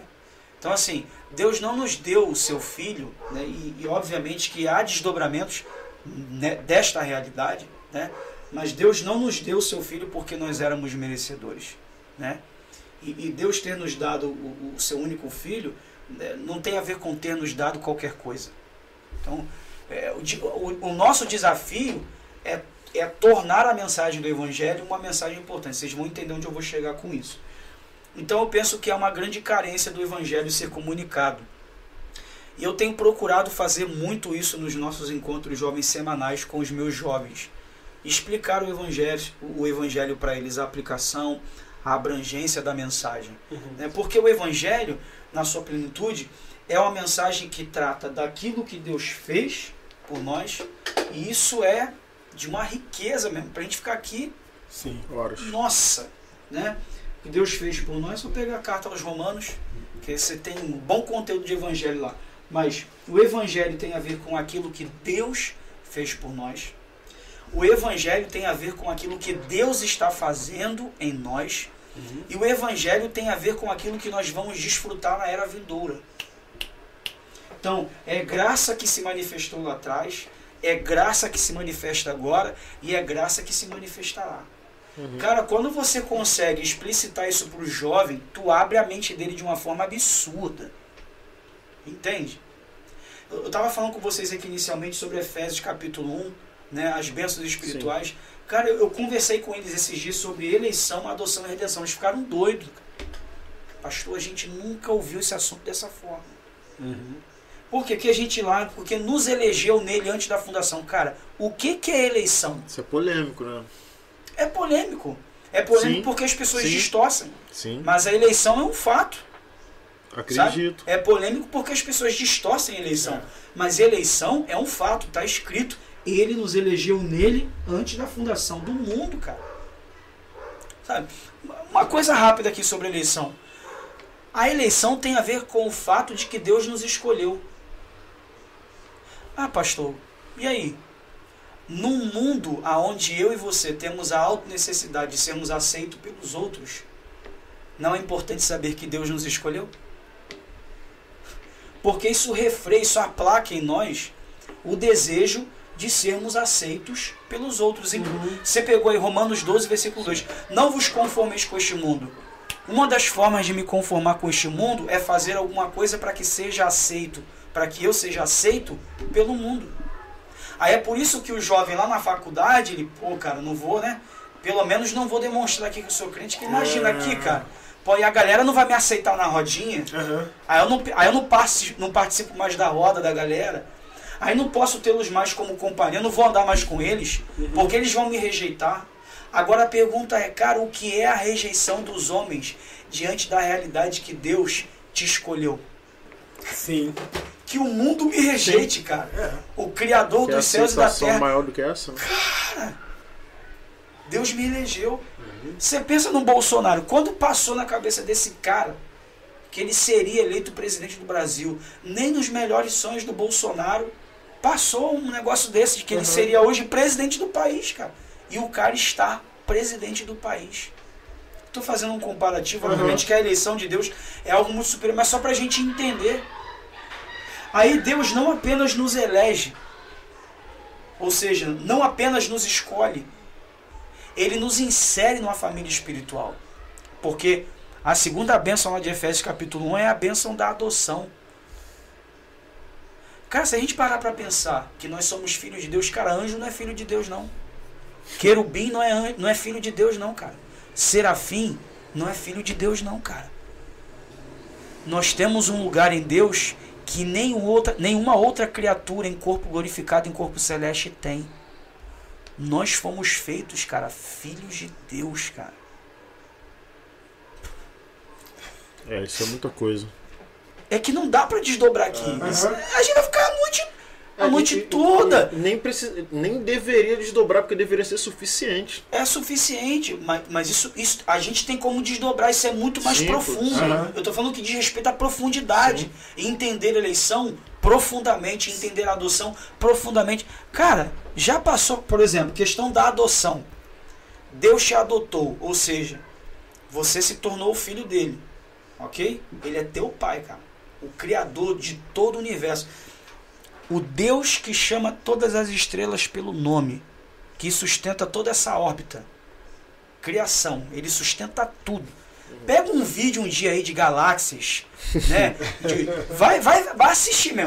De vez, de vez em quando eu assisto lá em casa, entendendo como que funciona o Sol, Aham. enfim, as estrelas. Pega aí vai- outras galáxias, outros planetas, vai estudar sobre isso. Quando tu bota no YouTube, tu fica vendo, cara, sabe quem criou tudo isso e sustenta tudo isso? Meu pai. Cara, É como verdade, assim, né? cara? Não, meu pai. Meu... Você pode andar na rua e mostrar pra tá vendo esse, esse monte aí, ó? Foi meu pai que Que fez. Ah, calma. Quem é teu pai? Deus. Sabe? Então, assim, nós estamos, na realidade, ainda sendo reducionistas aqui no que diz respeito ao assunto. Que esse assunto é, é- ele, é, ele é, ele é muito profundo. Mas vocês vão entender por que, que eu estou tratando disso aqui. Mas uma, uma, questão incrível na, na, na questão da, da, da adoção agora, né, posterior à eleição, é de que nós somos filhos de Deus. Nós somos filhos dele, ele é nosso pai. Outra coisa, cara. Se Deus é teu pai e se você é filho de Deus, Jesus é o que teu? Teu irmão. Esses dias eu fui pregar na igreja, teve uns irmãos que ficaram assim. Como assim que Jesus. É, ele veio como unigênito Uhum. e ele voltou como primogênito. Por quê? Porque na sua morte e ressurreição, todos nós também fomos feitos filhos de Deus. Sim. Jesus é meu irmão mais velho, cara. Sim. Como é que o jovem não fica ouvindo um assunto desse? É. Alguém explicando de fato no púlpito o que, que é isso, cara. Uhum. Então você vai desintoxicar. Eu tô colocando isso aqui pra gente perceber como que o evangelho desintoxica a gente, cara. É. O evangelho tem esse poder de desintoxicar o homem. Sabe? A questão da, da, da redenção. De que eu tinha uma dívida que era impagável. Que redenção aponta para isso. Isso. Veja bem, se eu pegasse aqui uma lâmina, cortasse o meu pulso e deixasse escorrer até minha última gota de sangue pelo meu pecado, só pelo meu, eu não pagaria o meu pecado. Uhum. Se eu me atirasse no fogo, morresse queimado, ressuscitasse, me atirasse no fogo de novo, morresse queimado, ressuscitasse, eu ia fazer esse processo de eternidade em eternidade, eu não ia pagar a conta. Eu não conseguiria pagar a dívida do meu pecado com a minha vida, mesmo que eu desse ela várias vezes. Morri, ressuscitei, morri, ressuscitei, morri. Tá entendendo? Eu não conseguiria pagar, mas Cristo veio e pagou. Isso altera o meu destino eterno. Eu fui livrado do inferno. Repito, cara. O meu destino era o Hades. Meu destino era o inferno. Eu ia queimar lá de eternidade em eternidade. Aí, Jesus, que é Deus, se esvazia de quem ele é. A pergunta é: qual a diferença que isso faz para Deus? Nos ter ou não nos ter? Já parou para pensar nisso? Que eu costumo dizer para as pessoas que o desejo de Deus em se relacionar conosco, o desejo de Deus em se relacionar conosco, não é oriundo de uma necessidade. Isso é evangelho. É, realmente, não tem necessidade nenhuma. Qual a necessidade de Deus de se relacionar com você? Ele deseja, mas não necessita. Ele, ele é autossuficiente. Aí esse Deus que é autossuficiente, que não precisava de mim, não precisava de você, se reduziu à condição de homem. Pagou a dívida pelo nosso pecado. Ele foi abandonado na cruz pelo Pai. Ele nunca tinha experimentado isso. Né? Jesus nunca questionou a Deus durante todo o seu ministério, mas quando ele está na cruz, ele questiona, cara, Deus meu, Deus meu, Por que me desamparaste? Porque de eternidade em eternidade nunca havia acontecido uma ruptura. Eles sempre foram íntimos. Aí, pensa, pensa o que é para Jesus essa ruptura na relação dele para com o Pai, porque eles estão de eternidade em eternidade entrelaçados. De repente faz isso aqui, ó. Para que eu e você pudéssemos experimentar isso aqui também. Uhum. Quando você começa a explicar isso para o jovem, cara, ele começa a enten- entender que tudo que está acontecendo aqui embaixo é supérfluo diante É da glória supérfluo. do Evangelho. Só que a gente tem que pregar o Evangelho. Não é pregar do jeito que a gente está pregando aí. É, pre- é explicar o Evangelho de forma densa, profunda. Isso. Porque esse assunto aqui é um assunto muito profundo. É parar de dar leite, né? Parar de dar leite. sólida. Sabe? É, o Evangelho é sobre um homem que é Deus, se fez homem humano, para que nós pudéssemos desfrutar do tipo de relação que ele, Cristo, experimenta com o Pai. No- na eternidade, nós somos superiores aos anjos, cara. Pelo amor de Deus, cara. É. Como é que eu vou me vender para qualquer outra proposta uma vez que eu entendi isso? Se eu entender isso, não tem proposta que me ganhe mais. Não tem, cara. Uhum. Sabe? Não tem proposta que me ganhe mais. É os três garotos lá, Misael, Ananias, enfim, e o outro lá, né? Que, ó, ou adora aqui ou vai pra fornalha. É, me joga na fornalha, meu amigo. Tchau. Tia, Pode me jogar. Eu Por quê?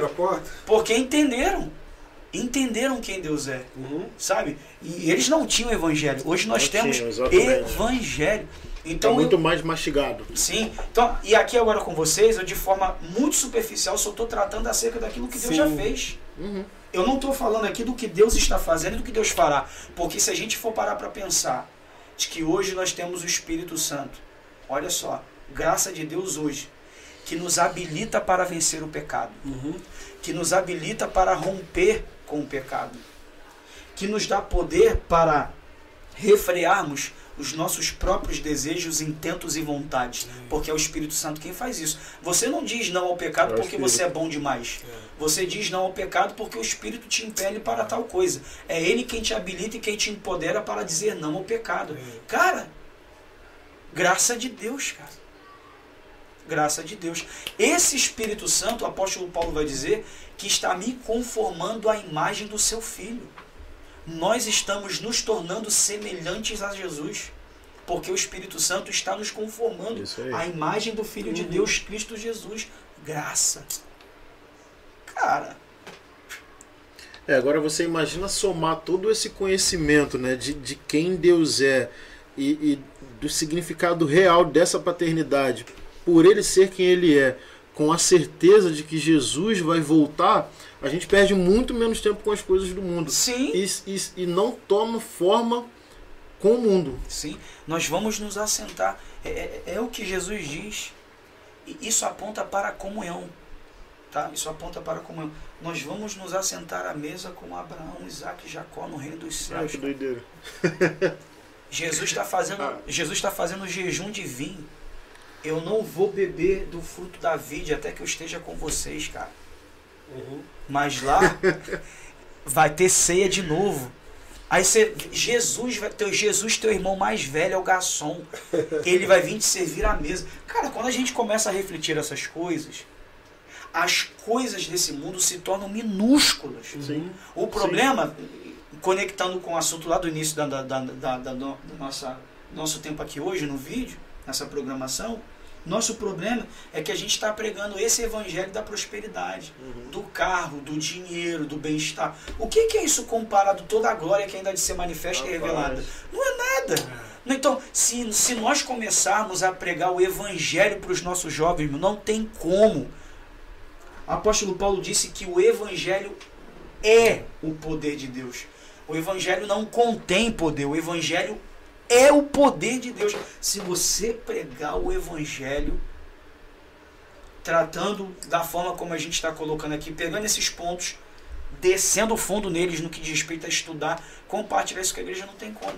Não, não tem Eu fui jeito. pregar na, na nossa congregação em Miguel Pereira no culto de Santa Ceia.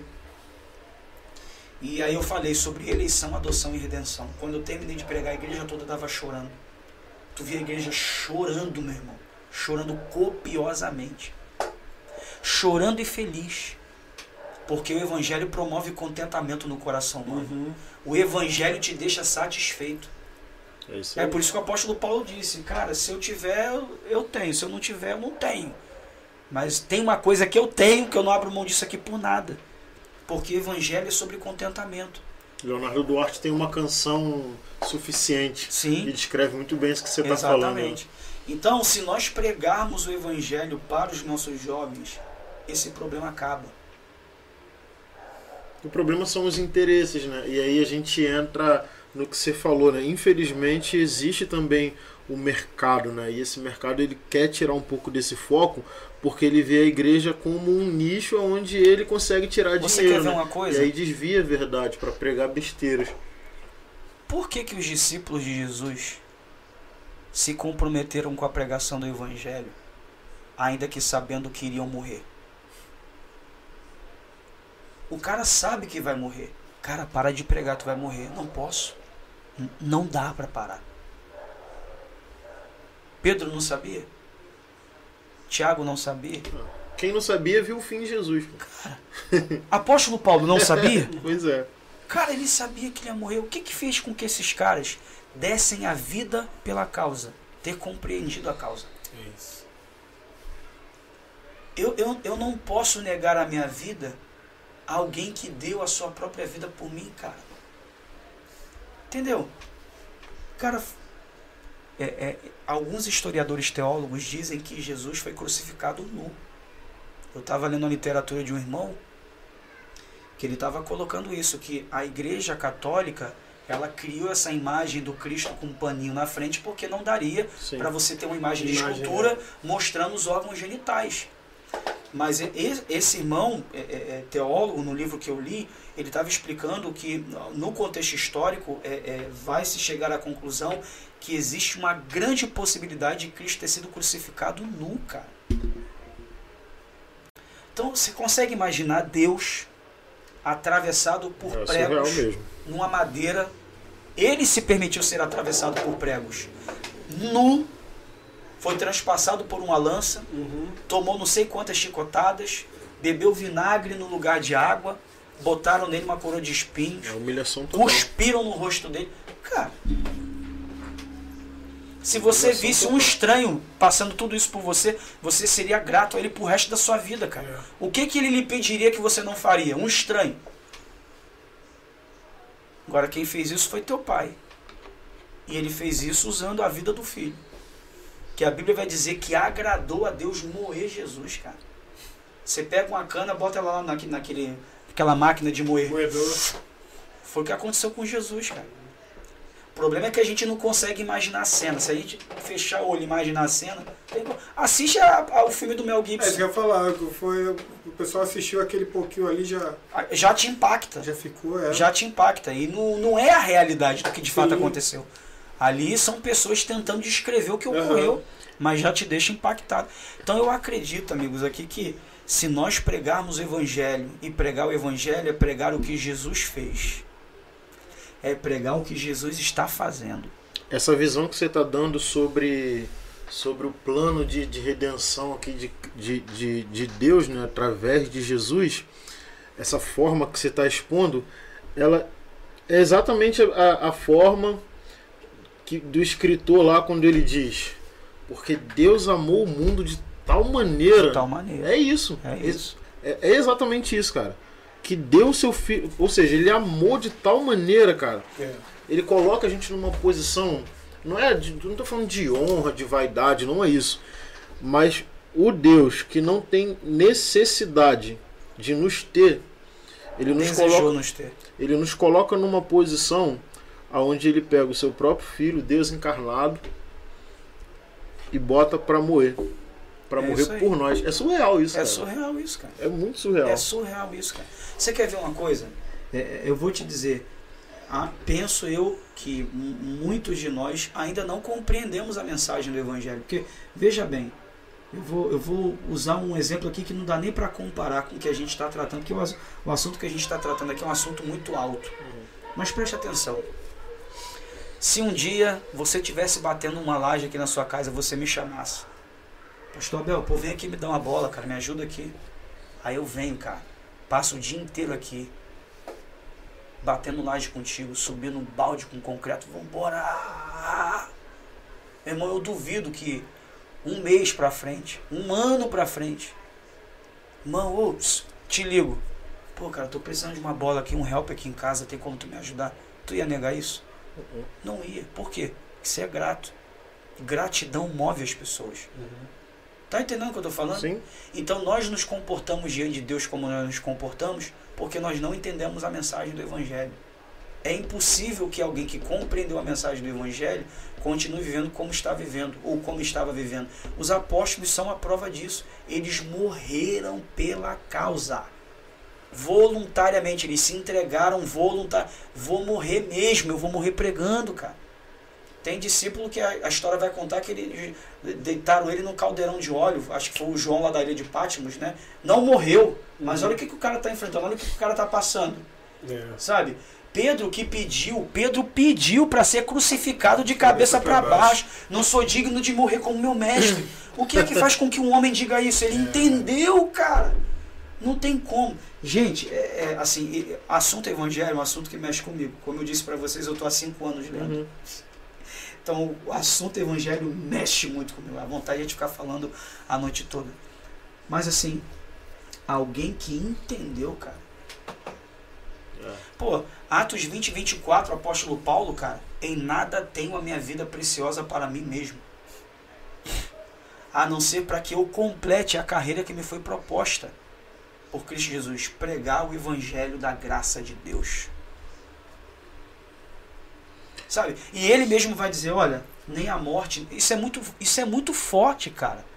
Nós não podemos ler a Bíblia. A Bíblia não, não, não é um livro para ser lido. A Bíblia é um livro para ser meditado. Você tem que meditar na palavra. É ler e refletir o que está tá lendo. Como que alguém diz? Nem a morte, nem a vida, nem anjos, nem demônios, nem principados, nem coisa alguma ou nenhuma outra criatura. Nada. Nada e nem ninguém poderá me separar. Cara, ele tá botando morte e vida em pé de igualdade, irmão. Nem a morte, nem a vida. Tipo assim, morrer e viver. Para mim é a mesma coisa, pô, eu tenho Cristo. E ele disse, né? Que o viver é Cristo e o morrer é lucro. Isso é a fala de alguém que entendeu o Evangelho. Então, como é que nós vamos incendiar essa geração? Pregando o Evangelho. Porque uma, uma geração que entender e compreende o Evangelho, meu amigo, E conhecereis a não verdade. tem ideologia, não tem, não tem corrente política, ideológica, não tem, não tem essa. Não vos conformeis com este mundo. Não me conformar com este mundo não será mais demasiadamente difícil. Não será. Se eu entender o evangelho, Pode vir a modinha que for. pode que- vir a modinha que for, cara. O estilo Eu que tô em for. Cristo, eu não tô na moda. Eu tô em Cristo, eu não tô na política. É Eu tô em aí. Cristo, eu não tô na ideologia. Eu tô em Cristo, eu tô em Cristo, É eu tô em. Cristo. É, graças a Deus, né, que a gente está aqui com um pastor que trabalha com campo de líderes e campo de liderados, né? Sim, sim. Então a, a, a, a, a responsabilidade é grande. A responsabilidade de um líder já é, já é muito grande, né? Independente de liderando dois, três, ele está ali com responsabilidades. Então, assim, eu estou aqui ouvindo o senhor falar e está assim. É, é- é graças a Deus que tem pessoas com, com, com- com, com a, a revelação de Deus, né? Porque está buscando, Deus vai trazendo a revelação. E aí a gente, a gente fica assim tranquilo pela, pela, pela direção do pastor, né? Pastor do campo, pastor do, do, do- do- do- eu não sei se tem um pastor além, a pastor Jaime ali com, contigo, pastor, Não, não, ali nos jovens, não sei, né? Não, nos jovens, o pastor da juventude do campo sou eu. Ah, Então, Isso. então assim, graças a Deus pela vida do pastor Jaime, de, de trazer, né? Não sei se falou aqui que o pastor é de campo de bom sucesso. Sim. Sim, sim. campo de bom sucesso, porque é, é, é a importância da, da, da- de, de, de um pastor de quando coloca o líder ali, né? Sim. De quando coloca o líder ali, porque é isso, é, é descortinar, né? Para os jovens, olha, é isso. Pastor, tem revelação aí? Tem alguma coisa aí, um retetezinho? Tem a palavra. Reteter a palavra. É isso aí. Tem a palavra. A Revelação. palavra é manto. É isso aí. revelação? Tá aqui a palavra. É isso aí. Quer conhecer? O que, que tu quer? Ah, não, não consigo ouvir a voz. de- Não consegue? Tá aqui, ó. É- Essa é uma característica do nosso campo, a palavra, né? Sim. Isso é muito Você legal. quer ver uma coisa sobre política? Olha, olha, eu estou dizendo para você, o Evangelho responde tudo sobre política. Esses dias eu, ah, tenho, acho que tem um mês, eu, eu estive pregando num culto jovem na Porta Formosa, né? E aí é, peguei o texto da a parábola das dez virgens, né? É Mateus capítulo 25, que vai tratar lá da parábola das dez virgens ali no início, mas conectei com Mateus capítulo 24, né? Porque na realidade o que Jesus está falando em Mateus 25 é, ele ele está apenas continuando o assunto que ele começou a tratar em Mateus capítulo 24, o sermão profético, né? Os, os discípulos perguntam para ele quais são os sinais que antecedem ao tempo do fim, ele vai dar uma resposta. E Jesus fala sobre falsos cristos. Fala sobre falsos profetas. Uhum.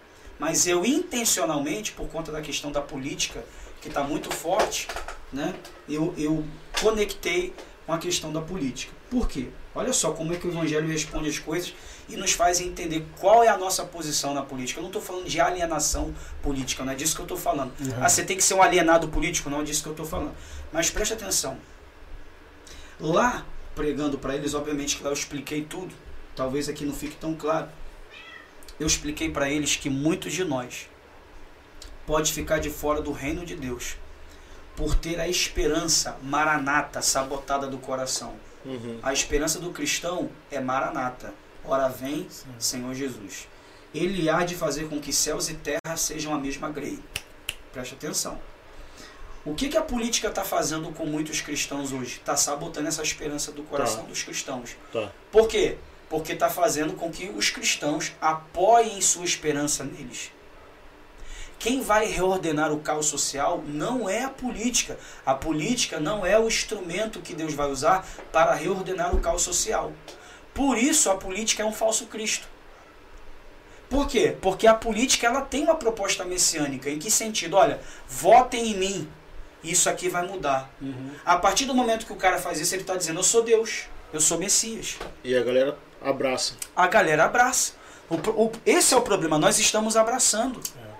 Eu, eu preciso votar, preciso votar. Eu preciso estudar a história do político no qual estou votando, preciso estudar a história. Porque a, a política, a ciência de governar, é um aparato que traz de alguma forma equilíbrio para a sociedade. Então é importante.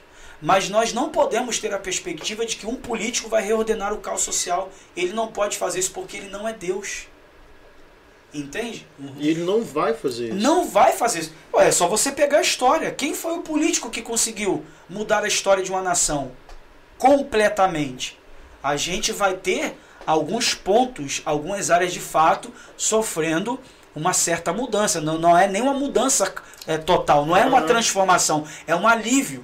Então, por esse ponto, a gente pode até pensar aqui que política, ciência de governar, é um instrumento que Deus usa no momento para proporcionar refrigério. Sim. Nos refrigera. Agora, mudança, transformação, só o evangelho, amigo. Agora, reordenar o caos social, quem vai fazer isso? Cristo quando voltar. Ou a proposta do anticristo, que traz a, falsa paz, que até nisso a gente tem que tomar Exato. cuidado porque está diretamente ligado à Então, política. eu, eu entrei nisso lá, porque assim, e o falso Cristo é alguém que vai reger as nações com mão de ferro, ele vai ter um Uhum. Isso. controle total. Isso. Muito provavelmente será um político. Muito provavelmente. Falso Cristo. Claro que será. Aliado a um falso líder religioso. Exata, exatamente. Entendeu? E a gente está vendo isso hoje, igreja e política se mancomunando. É um perigo. Né? Os discípulos de Jesus e os judeus dos dias de Jesus, por que, que muitos judeus esperam por Jesus até hoje? Porque o tipo de Messias que eles aguardavam era alguém que iria restaurar a monarquia em Israel. Esse é o tipo de Isso Messias aí. que eles aguardam. Político, que é, 100%. que é alguém que vai deter o poder político, vai colocar Israel no trilho politicamente falando, vai colocar Isso. Israel no poder. Jesus não veio para fazer isso. Foi por isso que muitos deles rejeitaram a Jesus. Entende? Então, eu pregando lá, eu tava falando isso pra galera. Sabe por que, que a gente está aí se degladiando nas redes sociais, de direita ou de esquerda? Porque a gente não entendeu o evangelho ainda, cara.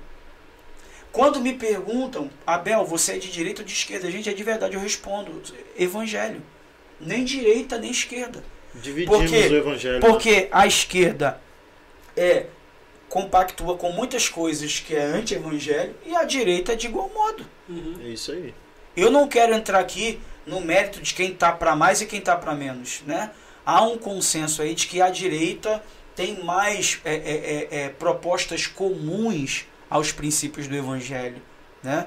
Mas É. em se tratando de política, essas demandas comuns a- ao evangelho que a direita tem, aí não é, não é, como você disse, não é botando aqui na balança, né? Uhum. Mas se a gente for levar para pro campo da política, desculpa te interromper, se a gente levar para o campo da política partidária, a gente vai observar que a igreja também está sendo usada com essas pautas que a Sim. igreja defende. Sim, Então, assim, até que ponto a política ela joga a nosso favor, seja ela de direita ou de esquerda? sim. Não vou entrar no mérito do que é certo e do que é errado. É por isso que eu disse aqui que a gente precisa estudar no, o político que nós vamos votar.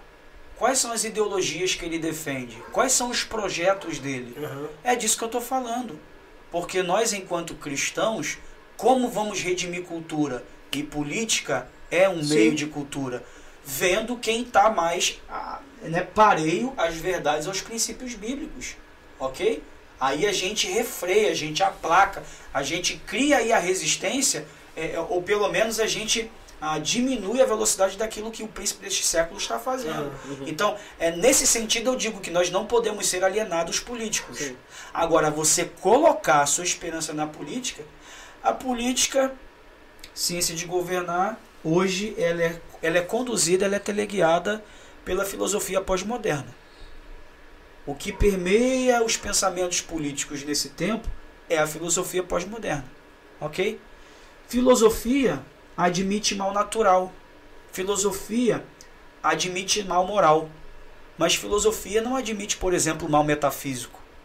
Por exemplo, a filosofia pós-moderna, ela crê no mal natural. O que que é o mal natural?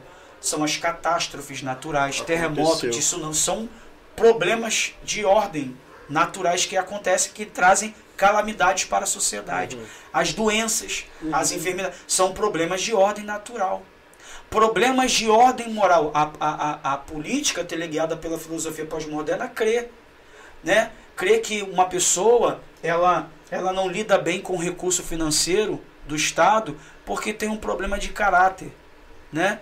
Então, eles creem num, num, problema de ordem moral, eles creem num problema de ordem natural, mas eles não creem em problema de ordem metafísico, sobrenatural. Por exemplo, eles não creem em intervenção demoníaca. Uhum. Então, como experimentar restauração plena na sociedade, sendo que esta sociedade é regida por uma ciência que não crê em demônios? É, o Estado é ateu, né? Tá entendendo? Uhum. Porque nós temos um problema que é de ordem espiritual. Se a gente não crê nele, restauração total é impossível a gente experimentar. Impossível. É por isso que o homem precisa de Deus. É por isso que as igrejas estão de portas abertas. Porque a igreja vai te explicar que o problema não é só de ordem natural. O problema não é só de ordem moral. O problema é de ordem espiritual. Existem demônios agora trabalhando em prol da calamidade. Entende? Está escrito na Bíblia. É, e isso tem ligação com o pecado de Adão, né? Porque quando Adão pecou, ele colocou tudo em desordem. Então, crer em criação, queda e a desordem é extremamente importante. Só que o homem sem Deus não tem essa perspectiva. Então, como que um homem que está lá na política, fazendo uso da ciência de governar, política, ciência de governar, vai governar a ponto de restaurar todas as coisas se ele não crê em demônios? Se ele não crê em malignidade? Uhum. Se ele não crê em demônios, ele não crê em malignidade, ele não busca a Deus, ele não vai orar. Ele não vai fazer o que a gente faz, Senhor, repreende esse demônio aí, Senhor. Em nome de Jesus, envia os teus anjos aí. Uhum. Ele não crê nisso, cara. Entendeu? Então, aí eu volto a falar, nos falta a leitura da palavra. Porque nós estamos colocando a nossa esperança no que diz respeito à restauração total na política. Ou seja, você está dando um poder à política que ela não tem.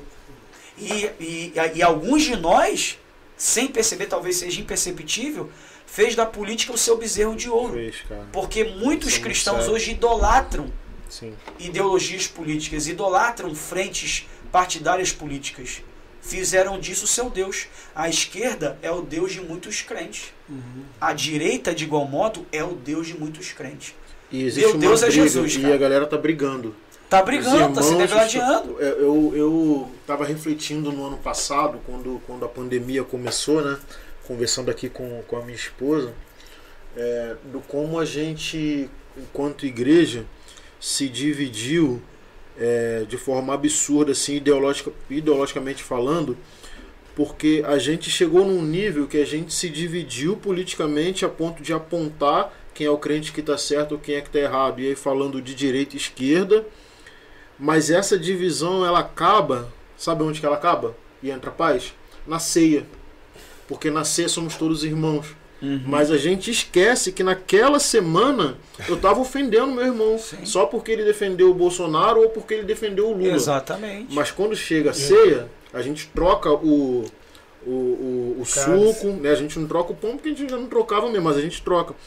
E aí é, é, é perfeito isso que você falou tornamos a política o nosso Deus. Não importa qual partido. Sim. Se tornou o nosso Deus. Você quer ver uma outra Sem coisa? Sem generalizar, claro. Sim. Mas. Você está falando sobre ideologia, certo? Existem ideologias é, é, que têm usado hoje a política como, como tubulação para poder disseminar isso, porque a política, na realidade, é, é o tubo por onde ideologias estão passando, uhum. né? Seja de direita, seja de esquerda. São, tu, são tubulações, os meios de política são tubulações por onde as ideologias estão passando, né? Os caras estão fazendo uso da política para compartilhar a ideia deles. Você, por exemplo, você pega essa questão de ideologia para conceder ao negro os direitos dele. Veja como isso é, é, é nocivo, né? Tem aparência de evangelho, mas não é, cara. E, e, eu conversei isso com os meus jovens há um tempo atrás. Nós não precisamos de uma ideologia para que o negro tenha o seu direito. Apóstolo Paulo já disse isso. Em Cristo não há branco e nem negro. Nós não precisamos do feminismo para que a mulher tenha o seu espaço, para que o homem tenha o espaço da mulher. O apóstolo Paulo já disse: em Cristo não há homem nem mulher. Tá entendendo o que eu tô te falando? Olha isso, cara. O Evangelho já fala sobre isso. A gente não precisa da, da ideia de Karl Marx do, prota, do proletariado, proletariado, proletariado. saiu para dizer que escravo e senhor tem que ter direitos. E, cara, o apóstolo Paulo já disse isso. Em Cristo não há escravo e não há Senhor. Em Cristo, todos vocês, olha isso, gente. Branco, negro, mulher, homem, escravo, Senhor, são apenas irmãos. O problema é entender isso. Né? Evangelho é só ler. É o que eu tô te Sim, falando, é sim, só ler. sim. Aí o cara, não, eu, eu sou de esquerda porque a esquerda tem essa ideologia. Não, cara, o Evangelho, o Evangelho propõe isso. O Evangelho. Satanás fez uso da palavra lá no deserto para colocar Jesus em maus lençóis. Porque está escrito que aos teus anjos dará ordem a teu respeito para que não tropece para trás de mim, Satanás, porque está escrito também. Então nós carecemos da palavra. Porque é, é, é, é, partidos políticos, frentes partidárias, ideologias, está praticamente se tornando a religião de muitos crentes. Sim, sim. Se tornou a religião de muitos crentes. E nós não precisamos de uma religião, nós temos o Evangelho. Já temos. O Evangelho propõe tudo isso. O Evangelho já nos ensinou tudo isso. Então, o que, que a gente precisa fazer? Pregar o Evangelho. Prega o Evangelho, tá lá. Tá lá. Então, é, é, isso tudo aqui, volto a repetir, só mostra uma questão que é real. Analfabeti ana- analfabetismo bíblico. Sabe? Meu É, povo perece por falta por de falta de conhecimento. entendimento. A gente precisa ler a Bíblia. Se a gente começar a ler a Bíblia, esse problema acaba. Esse problema acaba. Acaba. E a gente está falando que existem tantas outras desordens. Uhum. É, volta aqui no livro que tu vai. É, a gente está com um problema de, muito grande de, de moralidade na, na sociedade que a gente vive. E é um, é, o pastor Paulo César ele costuma dizer o seguinte: o evangelho é simples, porém radical. Né? E, e eu acho que é isso, né? E profundo. Profundo, Porque o claro. evangelho não é raso. Ele é simples, mas não é raso, não. Evangelho é profundo. Só que uma vez que você entende, você falou isso aqui, uma vez que você entende e é liberto, né? E é claro, aqui não, não, não, tô, não tô querendo ser prepotente falar que eu sou liberto. Não é isso. Tô falando sim. de evangelho. Uma vez que você entende e é liberto, né? E conhecereis a verdade, a verdade vos libertará. O evangelho se torna simples. Sim. Porque você para de jogar sobre você pesos desnecessários. Uhum. Não posso fazer isso, não posso fazer aquilo. Não é relativizar. Mas quando você sabe quem você é, você sabe o que fazer, cara. Uhum. Entendeu? E aí você vai entender que, pô, eu não tenho que endeusar fulano de tal porque eu vou, vou me decepcionar. Porque ele vai tropeçar, esse ser humano. Né? Tô nem falando de político, tô falando de qualquer um. Pode Sim. ser um líder religioso, o meu líder dos jovens, entendeu? Seja Se- seja lá quem for. Ou, ou no caso seu, por exemplo, que está numa liderança. De repente você tem algum jovem ali que você, pô, esse aqui eu posso contar.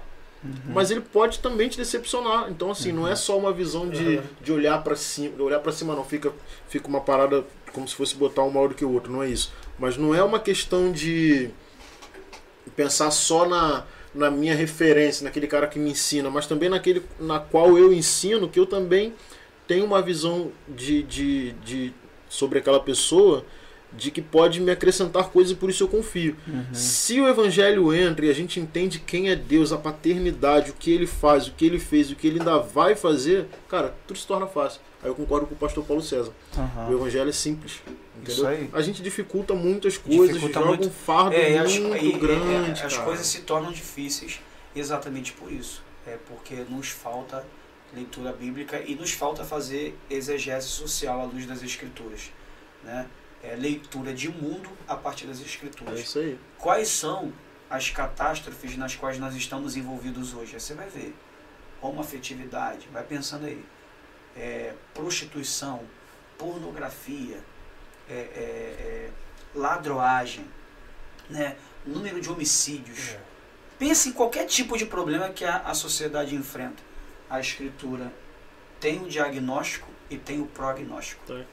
Tem, cara. Principalmente o evangelho. Tem. O problema é que a gente hoje está tendo uma dificuldade muito grande é, de ler. A, a- a gente tem uma galera hoje muito sobrecarregada, com muito trabalho, muita demanda, muita coisa, muita coisa, Se muita, ocupando, se ocupando. se ocupando, se ocupando. E infelizmente, na grande maioria das vezes, ocupações as quais não produzem nada. Nada. Se a gente parar para Só pensar, desgaste. é, por muitas das vezes o nosso tempo tem sido muito mal utilizado. Redes sociais, então. É, uh, meu Deus do céu, cara. Meu Deus do céu. Exato. Redes sociais come É. tempo, come tempo, É, e eu, eu- assim, eu, eu, eu quando paro pra pensar nisso, eu, eu fico muito temeroso, porque eu sei que Deus vai me cobrar. Cobra. Porque Ele me deu a vida. E a vida aqui é um tempo. Uhum. Eternidade é ausência de tempo. A vida aqui não, a vida aqui é um tempo. E Ele me deu um tempo para viver aqui para cumprir um propósito, para fazer algo relevante. Uhum. E eu às vezes me pego fazendo coisa que não é relevante. Eu às vezes me pego fazendo coisas que não são relevantes. Isso aqui não produz nada, não, não gera nada, não dá em nada. E você fica ali duas, três horas naquilo. É isso aí. Aquilo não vai dar em nada. E, e o tempo passa voando. Aí se você tirar todo dia meia hora, 40 minutos para ler a Bíblia, em cinco anos, meu irmão, você tá safo. Pode Tá. ter certeza. Tá? E, a, e a transformação de caráter, então, Ou nem se fala. sabe? É parar para ouvir bons teólogos. Né? Eu em casa, quando eu ligo a televisão, eu vou ouvir bons, bons teólogos.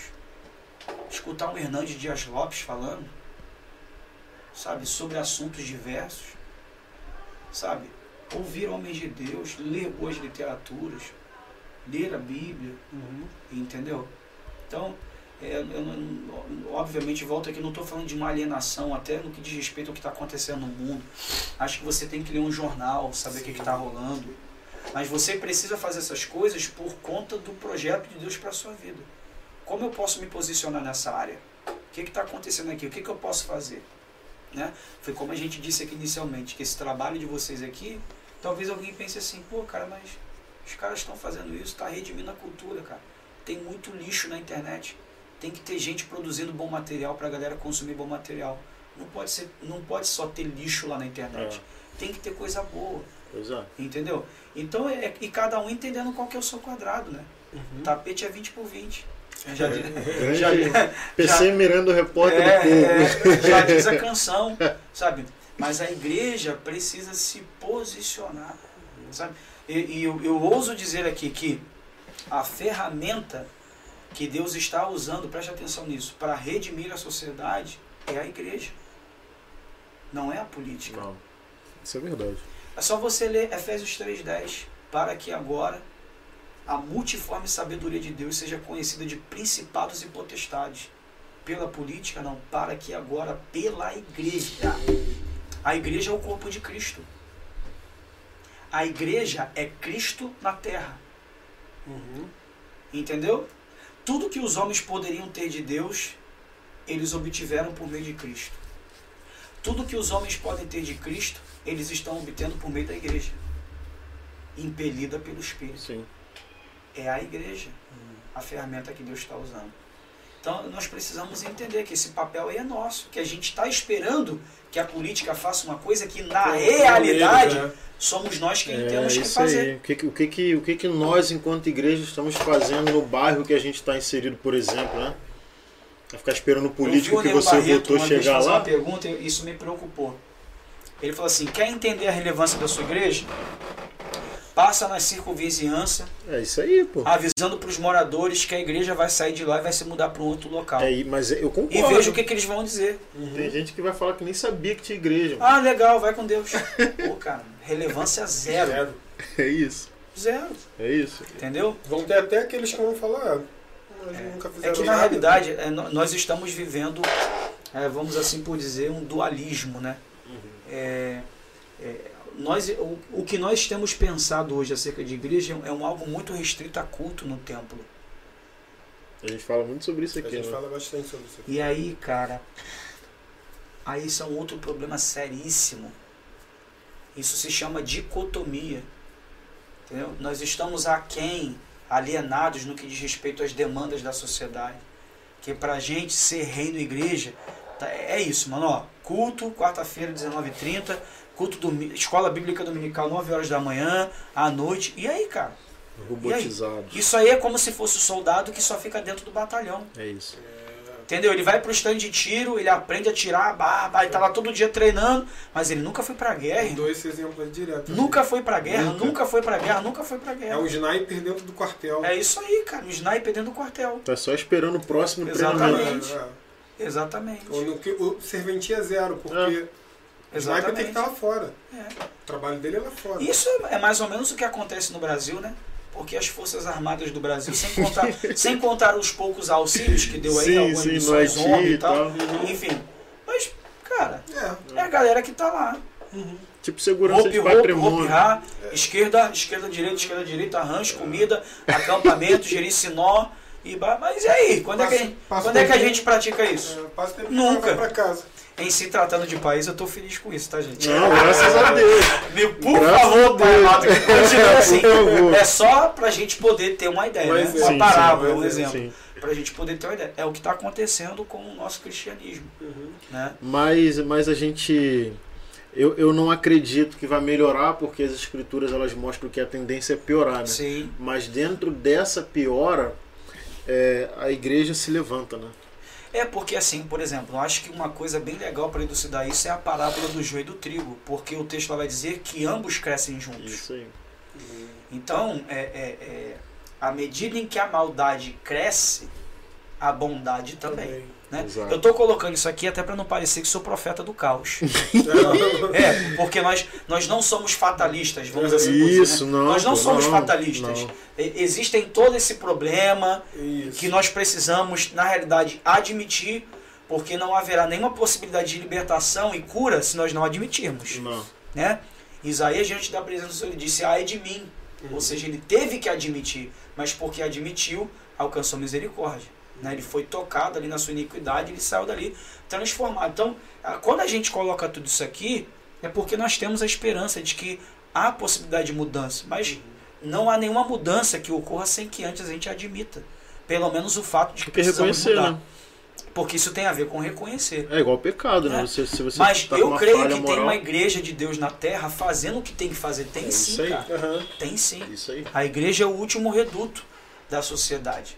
Eu acredito nisso, que se não tivesse a igreja aqui, meu amigo, isso aqui já estava bem pior do que Já está. tinha acabado já, né? Bem pior do que Tínhamos está. acabado uns com os Então outros. Deus está usando a igreja aí para fazer é, muitas Sim. coisas que talvez a gente até desconheça, né? Uhum. Exato. Pastor Abel, a gente quer te agradecer, cara. Ah, eu que Pô, agradeço ter vindo o aqui. tempo passa, ó. Não vou nem falar o tempo aqui. Vai dar 10 horas.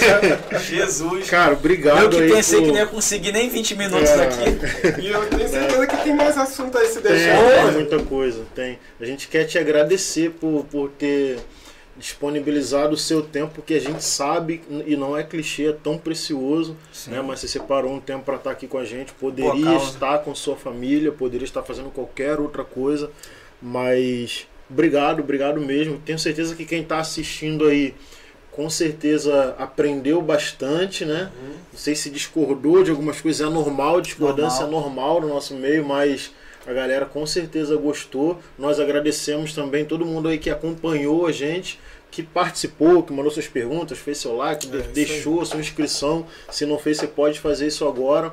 É, a gente deixou aqui na descrição aqui do- de- dessa transmissão. Você pode clicar em ver mais. O, o seu Instagram tá lá, o link lá pro seu Instagram tá lá. Ah. Também tá pro seu canal, não sei como é que tá a a movimentação lá, Uhum. mas a gente botou então você que quer, quer Vocês conhecer podem me mais. ajudar nisso, que eu sou muito ruim com isso. Eu tenho essas coisas, mas eu sou horrível com isso. Então, você que quer conhecer mais o, o pastor Abel, clica aí no ver mais no nosso vídeo, você vai ver lá as redes sociais dele, você vai acompanhar. Pode mandar direct, Claro, pode claro. mandar mensagem, tirar dúvidas. Não compreendi o que você falou naquele momento. Manda lá que ele vai É responder. que é difícil ser pleno falando É, aqui, né, é. cara? Aham, A sim. gente está tratando de vários Sim. assuntos. Exato. E hoje eu nem abri a Bíblia aqui. Ah, ainda vai ter o Mas tempo tá ali, abrir, exatamente, né? vai abrir. voltar, vai voltar. Então, além da- das redes sociais do, do Pastor Abel, também está aqui na descrição as nossas redes sociais, né? Então, clica lá, nosso Instagram tá aqui, se inscreve aqui no canal, a gente tem o nosso Instagram, que é o Pode Crer Crente, arroba Pode Crer Crente, lá no Instagram você vai saber a nossa agenda, então lá você sabe quem serão os nossos próximos convidados. Acessem lá, que eu tenho certeza que vocês vão ter mais um canal aí com conteúdos relevantes, né? Então, mais uma vez, muito obrigado. Amém. E aí eu sempre falo, né? Como se fosse um culto, suas considerações finais. Gente, eu quero louvar a Deus é, é, pela vida de vocês aqui, por essa ferramenta, o Podcast Crente, né, que eu acredito que tem contribuído e vai continuar contribuindo muito é, para com a Igreja de Cristo e para todos aqueles que acompanham na- nas redes sociais, nas plataformas digitais, enfim. Né? E agradecer a atenção da galera que me suportou aqui até agora falando. a gente fala pra caramba.